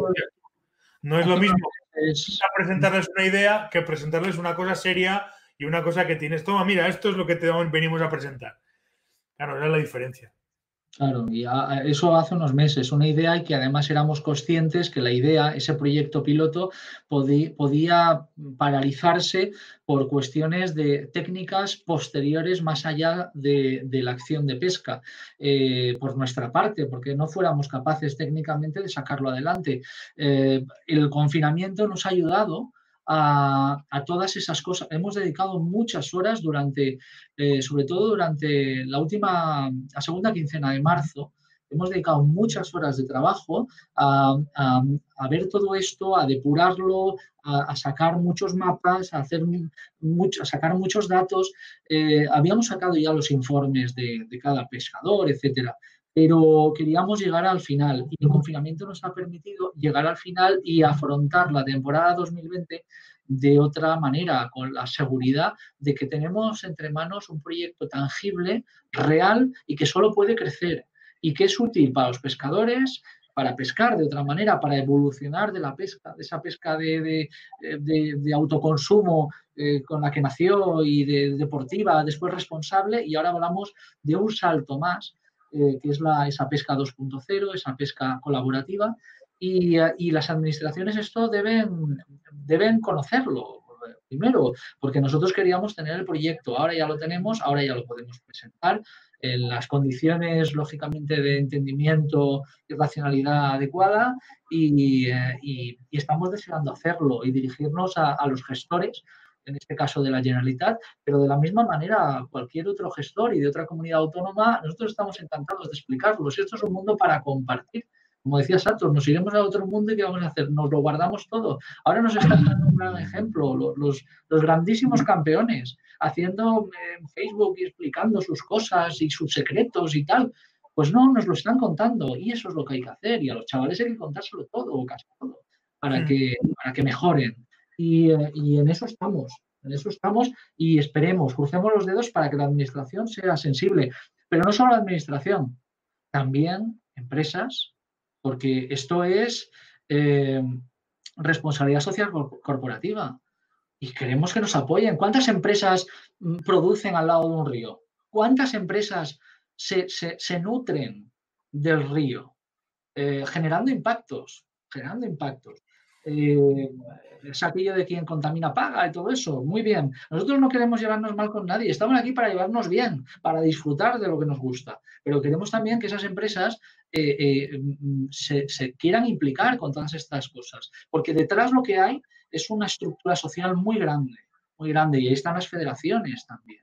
La Federación Catalana en este caso. Y si pongamos que Aragón, el gobierno de Aragón se interesara en este proyecto, estaríamos encantados. Y seguro que la Federación Aragonesa también de poner en marcha esto. Y nosotros que ya lo hemos probado, que lo hemos diseñado y tenemos la metodología, pues estamos dispuestos a, compartir toda la información. No nos vamos a guardar nada. Esa es la, base de todo esto.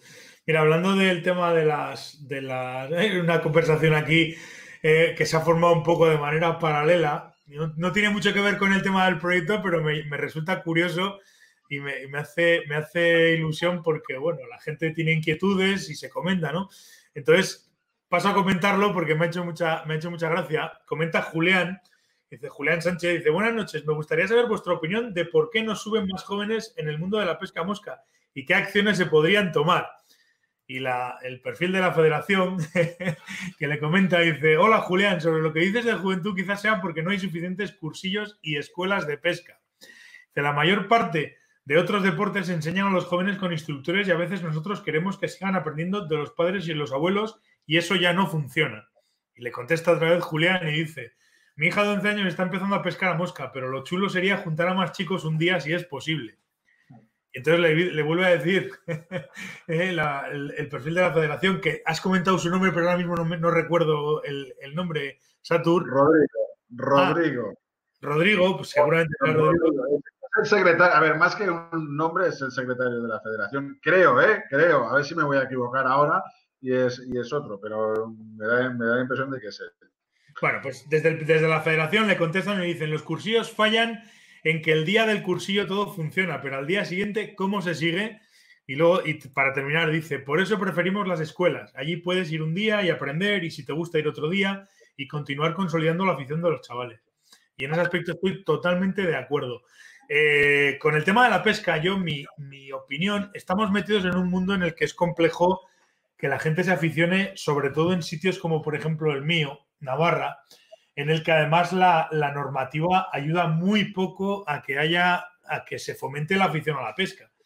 ¿eh? Por- porque la, la normativa en cuanto al tema de los salmónidos en Navarra es la que es, estamos con temporadas muy cortas, estamos de alguna manera con, con cuestiones, entonces claro, ahí también mm, debemos implicar de alguna manera a las administraciones, porque claro, no solamente estamos hablando de que nos gusta a nosotros pescar, sino que es que hay que hacerlo atractivo para el que viene, para el que quiere entrar en el mundo de la pesca. Y, y en ese aspecto, aparte de que una escuela sería algo importantísimo, y estoy totalmente de acuerdo, eh, tiene que ver también con el tema de, los, de, los, de las normativas. Y esto es una cuestión recurrente, lo he dicho cientos de veces y aquí lo hemos hablado un montón en estos directos, pero si la normativa no ayuda, pues es francamente difícil que haya afición, pues no solamente a la pesca, sino, sino a nada. Entonces, eh, claro, si ahora tú no legislas, eh, digamos, contrario al fútbol y empiezas a decir a la gente que solo pueden jugar eh, pidiendo hora en un sitio muy concreto, etcétera, etcétera, pues lo que haces es, en vez de, en vez de fomentar la afición, es espantarlos y echar a la gente de, de los, de los ríos. Si no hay peces, si no es fácil pescar, entonces, pues todo eso también es importante. Y la administración tiene que darse cuenta de ello. Desde mi opinión, vamos, yo creo que tiene que Le pregunté a- hace, hace unas semanas, ya cuando estábamos todos ahí dentro de casa súper confinados, a- en un directo a Pablo Castro Pinos, que yo no sé si es el mejor o, o de los mejores, de los mejores seguro, ¿no? Si es el número uno, el número tres, o, o me da igual, pero sé que como comunicador es extraordinario, ¿eh? es un comunicador excepcional. Y Sí. le pregunté, digo, este hombre tiene respuesta para todo. Digo, a este es al que le tengo que preguntar precisamente eso, eh, porque responde con mucha seguridad. Eh, eh, eh, el tema de, de la juventud, la renovación en la pesca y demás, ¿qué es lo que pasa? ¿no? ¿Qué soluciones?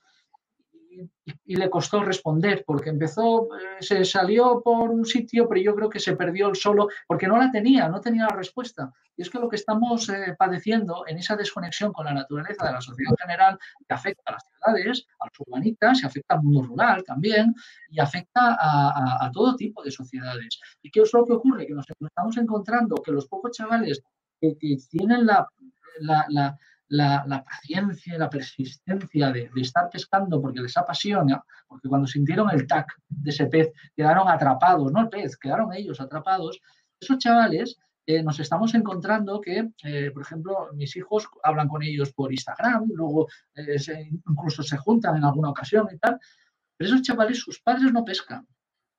En la pesca siempre había un relevo de generación en generación. Yo pesco porque pescaba mi padre, eh, pescaba mi abuelo y, se, va pasando el conocimiento. ¿no? Son horas, porque necesitas horas, no vas un día y ya sabes pescar, no, no funciona así.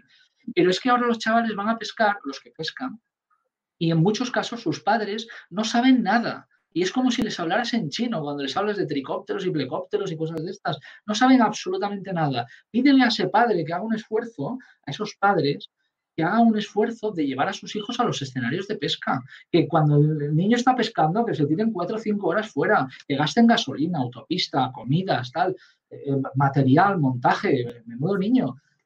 El padre debe saber, las padres y madres deben saber que, que cuando se, se implica un chaval en este deporte, no solo está practicando un deporte, sino que está haciendo algo más, se está formando como persona, se está educando y está conectándose con la naturaleza. Y eso no lo vas a conseguir con otras disciplinas, con la pesca deportiva, responsable y colaborativa, con más motivo. Entonces, eh, a los chavales que quieren entrar en la selección catalana y quieren hacer ese esfuerzo y que quieren competir, tienen que, tienen que ser de Trutacat. Si no, no, no puede ser, porque tienen que formarse. Y eso a los padres, cuando lo conocen, les gusta, porque saben que detrás hay valores.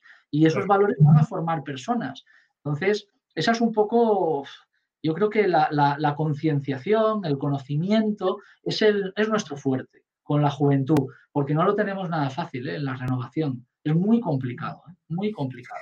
Hay- sí, el problema es que hay, hay varios condicionantes que, que vemos, no solamente los padres y, y el tema de que, mira, yo por ejemplo soy de esa, curiosamente soy de esa, de esa vertiente de, de- de gente que no tenía ningún antecedente de pesca en la familia y sin embargo, pues, pues es lo que decías, el primer día que haces así, pum, y al otro lado hay peso y empieza a moverse, es cuando te quedas absolutamente alucinado para siempre.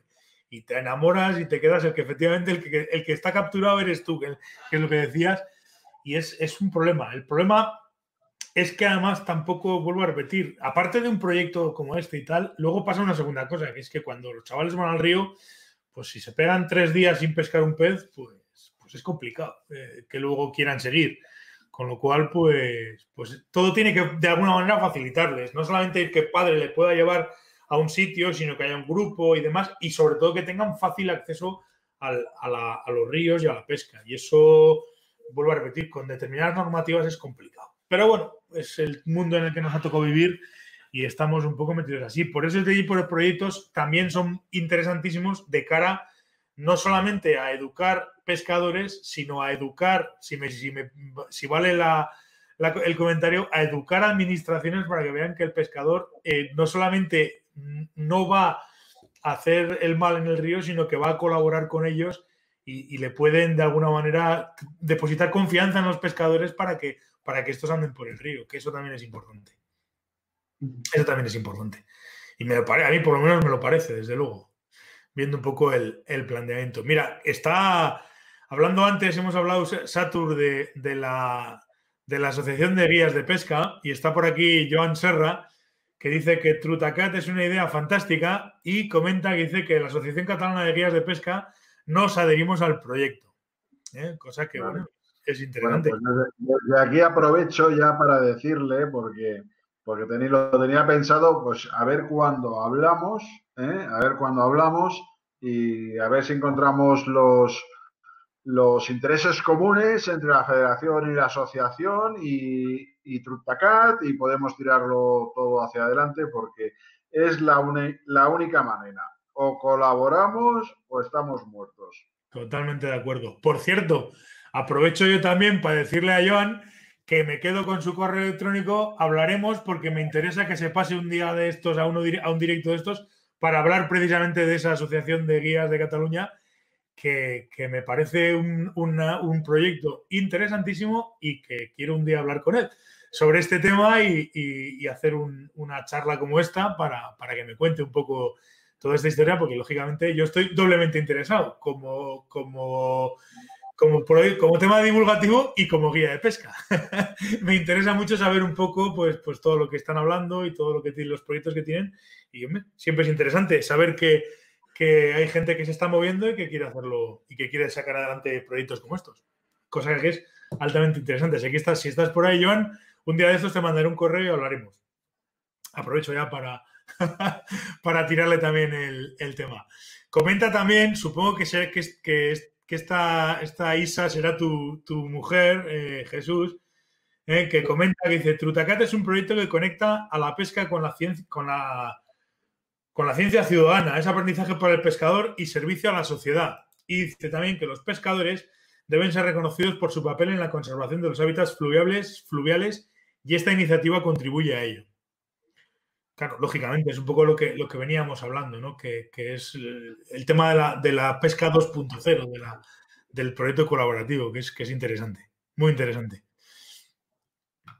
Muy, muy interesante. Comenta Joan también, aparte de, de lo que hemos comentado antes, que que hablando del tema de la administración, que deberían estar interesados la administración porque puede ser una pieza, una herramienta fundamental para saber el estado de muchos ríos y además hecho por pescadores voluntarios que es, digamos, la fuerza de este proyecto, desde luego, es esa, que, que muchos pescadores, que, que, digamos, el cuerpo de trabajo o, la infantería, por decirlo de alguna manera, si se me permite el, el símil, eh, son pescadores voluntarios, cosa que es importante, muy importante.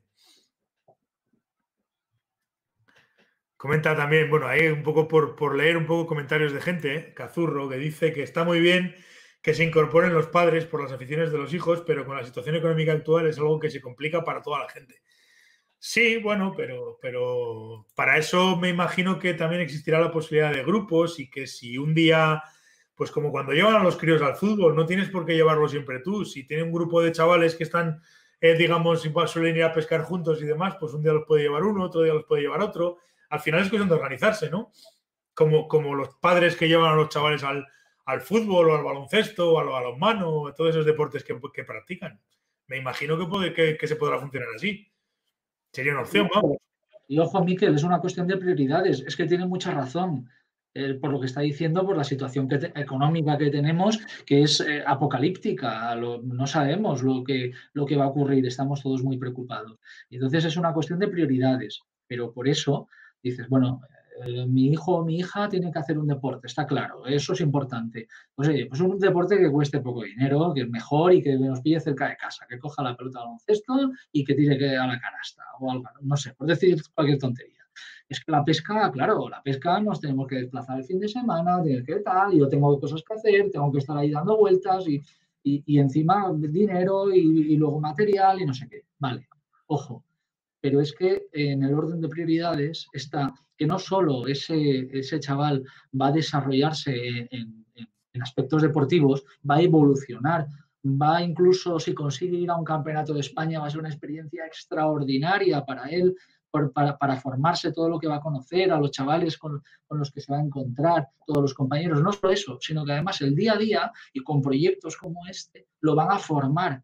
Y entonces en el orden de prioridades es, pues sí, mira, me cuesta más dinero, más esfuerzo mío personal como padre, el que vaya a pescar que no que vaya a jugar al fútbol, por ejemplo, ¿eh? Pero vale la pena que vaya a pescar, porque, porque se va a formar de una forma que otros deportes no le van a dar, esa posibilidad de leer el medio natural. Mm. Estaba viendo un poco aquí diferentes, eh, eh, bueno, un poco ya viendo la parte final, ¿no? De los, de los comentarios. Está Agustín Albiol también por aquí, desde que también aprovecho para mandarle un saludo. Y hace una pregunta que tiene, tiene interés, porque bueno, volvemos un poco a hablar eh, círculos sobre lo mismo. Dice que no creéis que el cambio generacional no se produce porque la misma sociedad ha cambiado la realidad de los mismos que es un poco lo que hablábamos antes del tema de los urbanitas, de que la gente está bastante desconectada del mundo rural, del mundo natural. Por ahí también tiene, yo creo que tiene cierta parte de, de- razón y que, y que el tema va también un poco encaminado por ahí. Y que ahora todo lo que implica, y ya siento ser un poco pesado, pero todo lo que implica eh, mm, eh, trato con animales, pues empieza a estar un poco mal visto. Y eso es, ahí es donde tenemos que actuar, porque si no acabaremos, acabaremos teniendo un problema y gordo además. Bueno, pues ese es el fundamento del Trutacat, de tratar a los animales de la... O sea, nosotros somos un deporte, ¿eh? somos un deporte, al menos así lo entendemos, pero tiene una peculiaridad y es que interactuamos con, con- con peces, ¿no? Entonces, tenemos que cuidarlos al máximo, tenemos que conocer, y para, y para cuidarlos y quererlos, tenemos que conocerlos, ¿eh? ¿Vale? Entonces, es, es- es fundamental ¿eh? el tratarlos bien. Incluso, ahora estamos con la campaña esta. Si, si en el, Trutacat de Instagram, veis una campaña, claro, tampoco no tenemos demasiada difusión, ¿no? Pero una campaña de no intentar no tocar las truchas con las manos. Es, que no es necesario. En algunos casos a lo mejor sí, bueno, pues se toca, no pasa nada, agua, te lavas las manos o la- las mojas y tal, pero es que para devolverlas no tienes que mostrar la, trucha en la mano, porque la coges y con el salabre ¿eh? lo metes directamente al agua, la enseñas, haces el vídeo, ¿eh? pero es que si además eso es formación de los pescadores, sobre todo de los jóvenes, ¿eh? porque cuando ponemos esas imágenes en las redes estamos diciendo a, a, todos los pescadores jóvenes, que son los que siguen mayoritariamente el Instagram, hombre, pues yo no había caído en esto. ¿eh? Pues a lo mejor sí, pues lo voy a probar, como en su día probamos la pesca sin muerte, que somos mayores, ¿no? Y cuando se acabe este proyecto, pues a lo mejor sale otro, porque eh, Jesús está co- reco- cada vez que va a pescar, eh, ha desarrollado un invento y, va- y recoge basura. Y cuando llega, la mete en el coche y se la lleva para casa. Y bueno, pues imagínate que, se lo, que lo, pudiéramos trasladar a los pescadores, ¿no? ¿Eh? Que todos estamos hartos de ver latas de, y plásticos por ahí en el, río. Es- todo esto es educación. Sí, yo estoy, estoy además totalmente de acuerdo, lo hemos comentado antes, incluso que, que todo este tipo de cosas se consigue mucho más educando que no, que no multando. Multando puede ser pan para hoy, hambre para mañana, que decía aquel. Sí, en un principio le vas a decir a un tío que no puede hacer eso y le vas a multar, le vas a quitar, eh, eh, digamos, la multa, pero, pero luego va a seguir haciéndolo, puede decir, pues para por mis narices, porque tú me dices que no, yo lo voy a hacer que sí. Ahora, si a esa persona le dices el por qué y le, y le enseñas a no hacerlo por esto, por esto, por esto y por esto, le puede llegar a concienciar y puede pensar y decir, coño, pues sí, es bastante mejor que en vez de hacer eso haga esto otro. Así entramos mucho a la pesca sin muerte y así tenemos que entrar o tienen que entrar muchos a toda la parte de conservación y demás. Yo entiendo que el, que el camino es ese. Y en, ese, y en ese tema que dice Satur de recoger los residuos, el inventillo este, ahí Rodrigo, por ejemplo, el secretario de la Federación Catalana, ha estado haciendo ahí su- también sus esfuerzos para eh, conseguir eh, también eh, apoyo, porque ya lo ha explicado en determinado- determinados organismos, etcétera, eh, de, este, de este tema para que se para incorporarlo a nuestro a nuestra propia indumentaria como una herramienta más y, eh, y- y- y aportar nuestro granito de arena para, para apoyar también esta Agenda 2030 y esta economía, economía circular. Ese será uno de los motivos, este, eh, y eh, eh, la economía circular, la economía de montaña, por el que eh, la, propia, la propia Alianza de las Montañas de las Naciones Unidas, de la FAO, ha querido apoyar este proyecto. Se lo dimos a conocer. Yo tenía, pues bueno, por otros motivos, algún contacto con FAO, que tiene la sede en Roma, y, eh, y entonces eh, lo hablaron entre ellos lo, y recibimos un correo que puse en copia a Satur, se lo reenvié a él, el- un correo apoyando la iniciativa que querían incorporarlo en los programas de seguimiento de, de la propia FAO, de, de Naciones Unidas, porque eh, entra de lleno en todos los programas que tienen de, económicos y ambientales eh, en la Alianza de las Montañas. Para nosotros eso, pues, ese, ese reconocimiento no nos da un apoyo económico, evidentemente, pero lo que nos dan es un reconocimiento y nos autorizaron a, a utilizar el logo de la Alianza de las Montañas de la FAO eh, en, pues, en nuestro cuaderno de Río, en todas las publicaciones que hacemos y de hecho ya nos han publicado también algún artículo y cuando tenemos alguna noticia, este mapa que hemos visto antes, la FAO nos lo ha, nos lo ha publicado, es un organismo internacional de primer orden de Naciones Unidas. Por lo tanto, para nosotros es un, es un orgullo ¿no? El- Y tanto. ese, ese reconocimiento. Y tanto. Joder, pues, pues la verdad es que me alegro un montón. Y además es un tema que, que- habrá que estar, habrá que seguirlo de cerca, el proyecto de este proyecto y toda esta historia. Eh, al final, estabais, lo digo por ti, Jesús, que estabas un poco preocupado por cómo íbamos a hacer el tema y tal. No sé si sabes, pero llevamos dos horas aquí hablando del asunto y yo creo que ha ido bastante bien, ¿no? Como muy fluido y hemos estado bien y a gusto que te, notaba un poquito preocupado. Yo, no, te preocupes, que esto ya ves que una vez que echaba monta- la- a rodar la piedra por abajo, va todo, va todo seguido. ¿eh? Que, que es, está, está interesante. Mira, comenta con respecto al tema de, de lo que habéis comentado ahora de la basura, comenta Rodrigo. ¿eh? Rodrigo Gutiérrez dice, explicadnos un poco mejor el invento para carrear la basura, por favor, que me interesa mucho. A eso, a eso, bueno, le hemos llamado, es que a todo le ponemos nombre, no solo le ponemos nombre, sino que le hacemos canciones, dibujitos, eh, de, todo, vaya. Le pusimos de nombre el Trutanet, pero que es una tontería, simplemente, eh, es que yo recuerdo que una vez pescando con, es un, magnífico pescador y un guía eh, extraordinario, eh, con van der Blie, recuerdo el detalle de coger un par de latas en el río o algo que se encontró, algún envase, y me dijo, esto no es de río. Y entonces el hombre se lo metió donde pudo y tal, y se lo llevó porque es su forma de ser.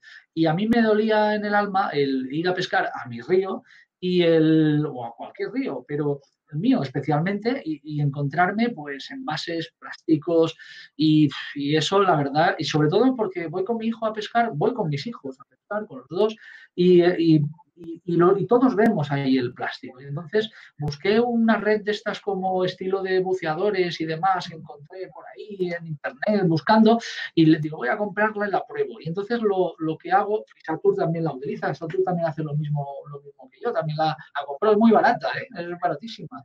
Y lo que hacemos es, llevas el chaleco y detrás del chaleco llevas el salabre. Pues entre, en mi caso, por ejemplo, no sé Satur cómo la lleva, entre el chaleco y el cuerpo llevo la red que se abre y entonces es una red larga y yo he llegado a meter allí pues eh, eh, estas eh, envases de estos de garrafas de 5 litros, el otro día una pelota que me encontré enorme, la metí dentro y cabe todo y la llevo colgando una sartén que me encontré y todas las porquerías que me encuentro por el río y lo meto. ¿Y qué ocurre? Ahora voy a pescar y me pasa que es que cuando veo algún envase de estos, una lata allí que, que, no toca, pues no me resisto, la tengo que coger y la meto dentro. O sea, no- lo hago por mí y lo hago para que mi hijo y mis hijos vean el, el- que su padre está haciendo eso. Y seguramente yo no les estoy diciendo ni obligando a ellos que, que lo hagan. Eso ya lo decidirán ellos. Pero, pero lo hago porque me siento mejor haciendo eso. Luego, cuando llego, me quito el balde, me quito el chaleco y busco un contenedor y, pam, y lo tiro. Y me quedo tan a gusto. Y al final, yo no sé lo que he recogido, pero no hay jornada de pesca que no salga con todos los colorines de los envases y, y nos encontramos porquería en el río y de envases que a veces eh, los he mirado y digo, pero si esto, esto tiene más años que esto debe llevar aquí en el río, pero, pero ba- barbaridad de años, desde, yo qué sé, del Mundial 82.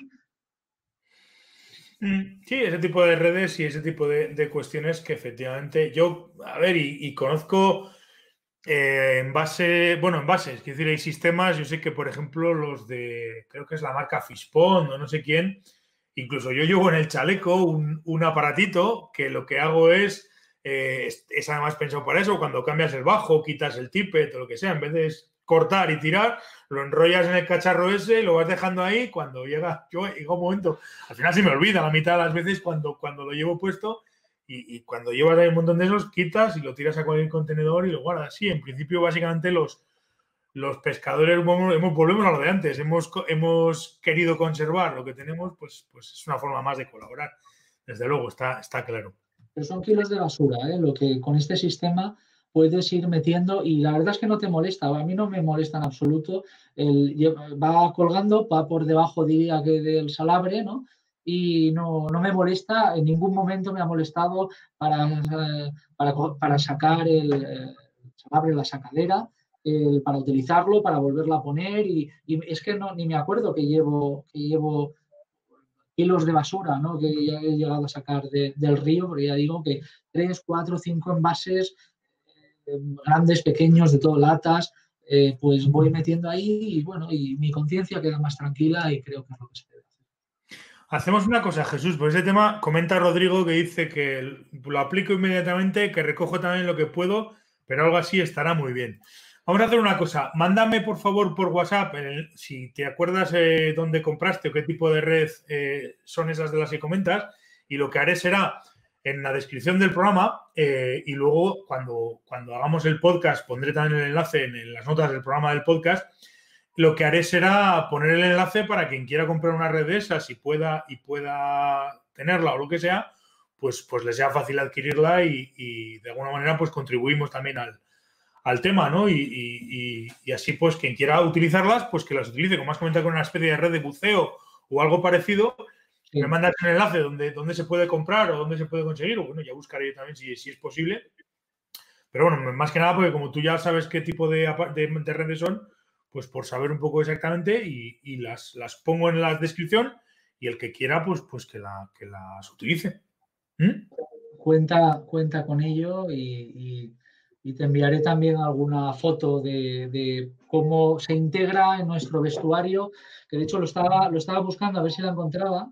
El otro día vino además una eh, fotógrafa de la agencia F y vino a, a tomar fotos de pesca debido al, al confinamiento y, y- y me, y contactó conmigo y vino aquí al, al TER precisamente y yo iba recogiendo cosas y me preguntó, le dije, dame una foto. Y así la tenemos. Entonces me la envió. Y fue- creo que fue cuando cogí una garrafa de esas grandes que me encontré en mitad del río. Digo, esto no va a caber, voy a quedar fatal. Pero no, no, entró perfectamente y ahí la llevé de pesca haciendo, haciendo varias horas de, de- de jornada de pesca. Vale, todo, sí. pues me lo mandas y lo, y lo ponemos. No sé si tenéis alguna cosa más que comentar o, o por hoy ya dejamos a la gente libre y, le- y les, y les dejamos que vayan a cenar y tal. Pues ya llevo, llevamos aquí dos horas y pico con toda esta historia que, que es muy ha sido muy interesante y está siendo muy interesante y la verdad es que, que, que podríamos estar mucho más rato, pero bueno, quizás la gente diga, oye, ya, por, por hoy vale ya, porque ya, ya nos habéis contado el tema, ya es, ya es suficiente. Mira, si Vale. quieres, podemos acabar porque he encontrado la foto Ah, vale. ¿eh? eh, que hizo la, la- la fotógrafa de la agencia F y es esta. Ah, muy bien. Muy bien. Ahí, ahí se ve, va por detrás del. Lo llevo por dentro del chaleco, ¿eh? el, Ya veo, ya. el, el Trutanet. Este, esta malla especial para meter todo tipo de envases, plásticos, etcétera. Y, y bueno, y ahí la verdad es que iba muy cargado, ¿eh? pero bueno, no, no me molestaba en absoluto ¿eh? para sacar el salabre y volverme a poner y demás. Y, y bueno, y ahí lo tengo, le tengo mucho cariño a esta, a esta nueva herramienta. Perfecto. Pues mándame el enlace porque hay alguno, algún, algún espectador más, algún, alguno más que está por aquí por el directo que, que le parece interesante y que lo, y que lo, y que lo aplicará o lo aplicaremos. Porque, bueno, es cuestión de verlo, pero, pero de luego siempre va a ser interesante. Muy Así bien. que, bueno, en Solamente, principio- decía Satur. solamente quería darte las gracias por darnos la oportunidad de, de, de aparecer, eh, poder explicarnos el proyecto, pues así, más en vivo y en directo y a un público, pues ma- mayor del que normalmente alcanzamos, porque solamente tenemos a los, a los chavales, a los federados, ¿no? Mm. Gracias, Hombre, gracias. Gracias a vosotros por, primero, por, por, por poneros en contacto conmigo y segundo, por, por querer que, que aquí o por querer explicaros aquí. A mí me pareció desde el principio un tema súper interesante. De hecho, lo, lo hablé con, con Jesús en principio y, y me pareció súper interesante y, y, bueno, de hecho, siempre todo lo que sean ese tipo de proyectos, a mí todo lo que sea colaborar para que para que se difundan y se conozcan, pues, pues, pues, pues yo encantado de la vida y, y- y vamos, podéis contar conmigo siempre que queráis para lo que queráis, eso está claro, eso lo digo desde ya, no solamente vosotros, sino pues un poco, pues eh, como he dicho siempre, el espíritu mío es de alguna manera pues, pues difundir y sobre todo entretener a la gente y que la gente conozca proyectos y cosas nuevas que pueden ser interesantes para, para todos, con lo cual pues, pues gracias también a vosotros y, y estáis aquí, esta es, como, decía, como se suele decir, esta es vuestra casa para lo que queráis. Muchas gracias. Gracias. Pues nada, oye, a todos los demás, eh, lo que vamos a ir haciendo es ir terminando un poco ya el directo de hoy. Ya llevamos, digo, dos horas y pico. Como siempre suelo decir, gracias a todos por, por estar al otro lado, gracias por haber, por haber eh, estado, por haber, eh, por haber contribuido, por haber hecho vuestras preguntas y vuestros comentarios. Y poco más. como suelo decir siempre, nos, nos seguiremos viendo. Eh, estaremos por aquí. El que quiera, pues tiene las redes sociales y tiene el Facebook y tiene todo para, para contactar conmigo. Quien quiera comentar, quien quiera decir. Y, nada más. Gracias y nos veremos, espero ya la próxima semana o, cuando sea. Publicaremos esto en el Facebook y, o sea, en el Facebook, en, en la web. Subiré el podcast y, y estaremos en contacto. Gracias a todos y nos veremos en la próxima, en el próximo directo. Gracias a vosotros dos, a Satur y a Jesús, muchísimas gracias y estaremos en contacto. Buenas noches. buenas noches.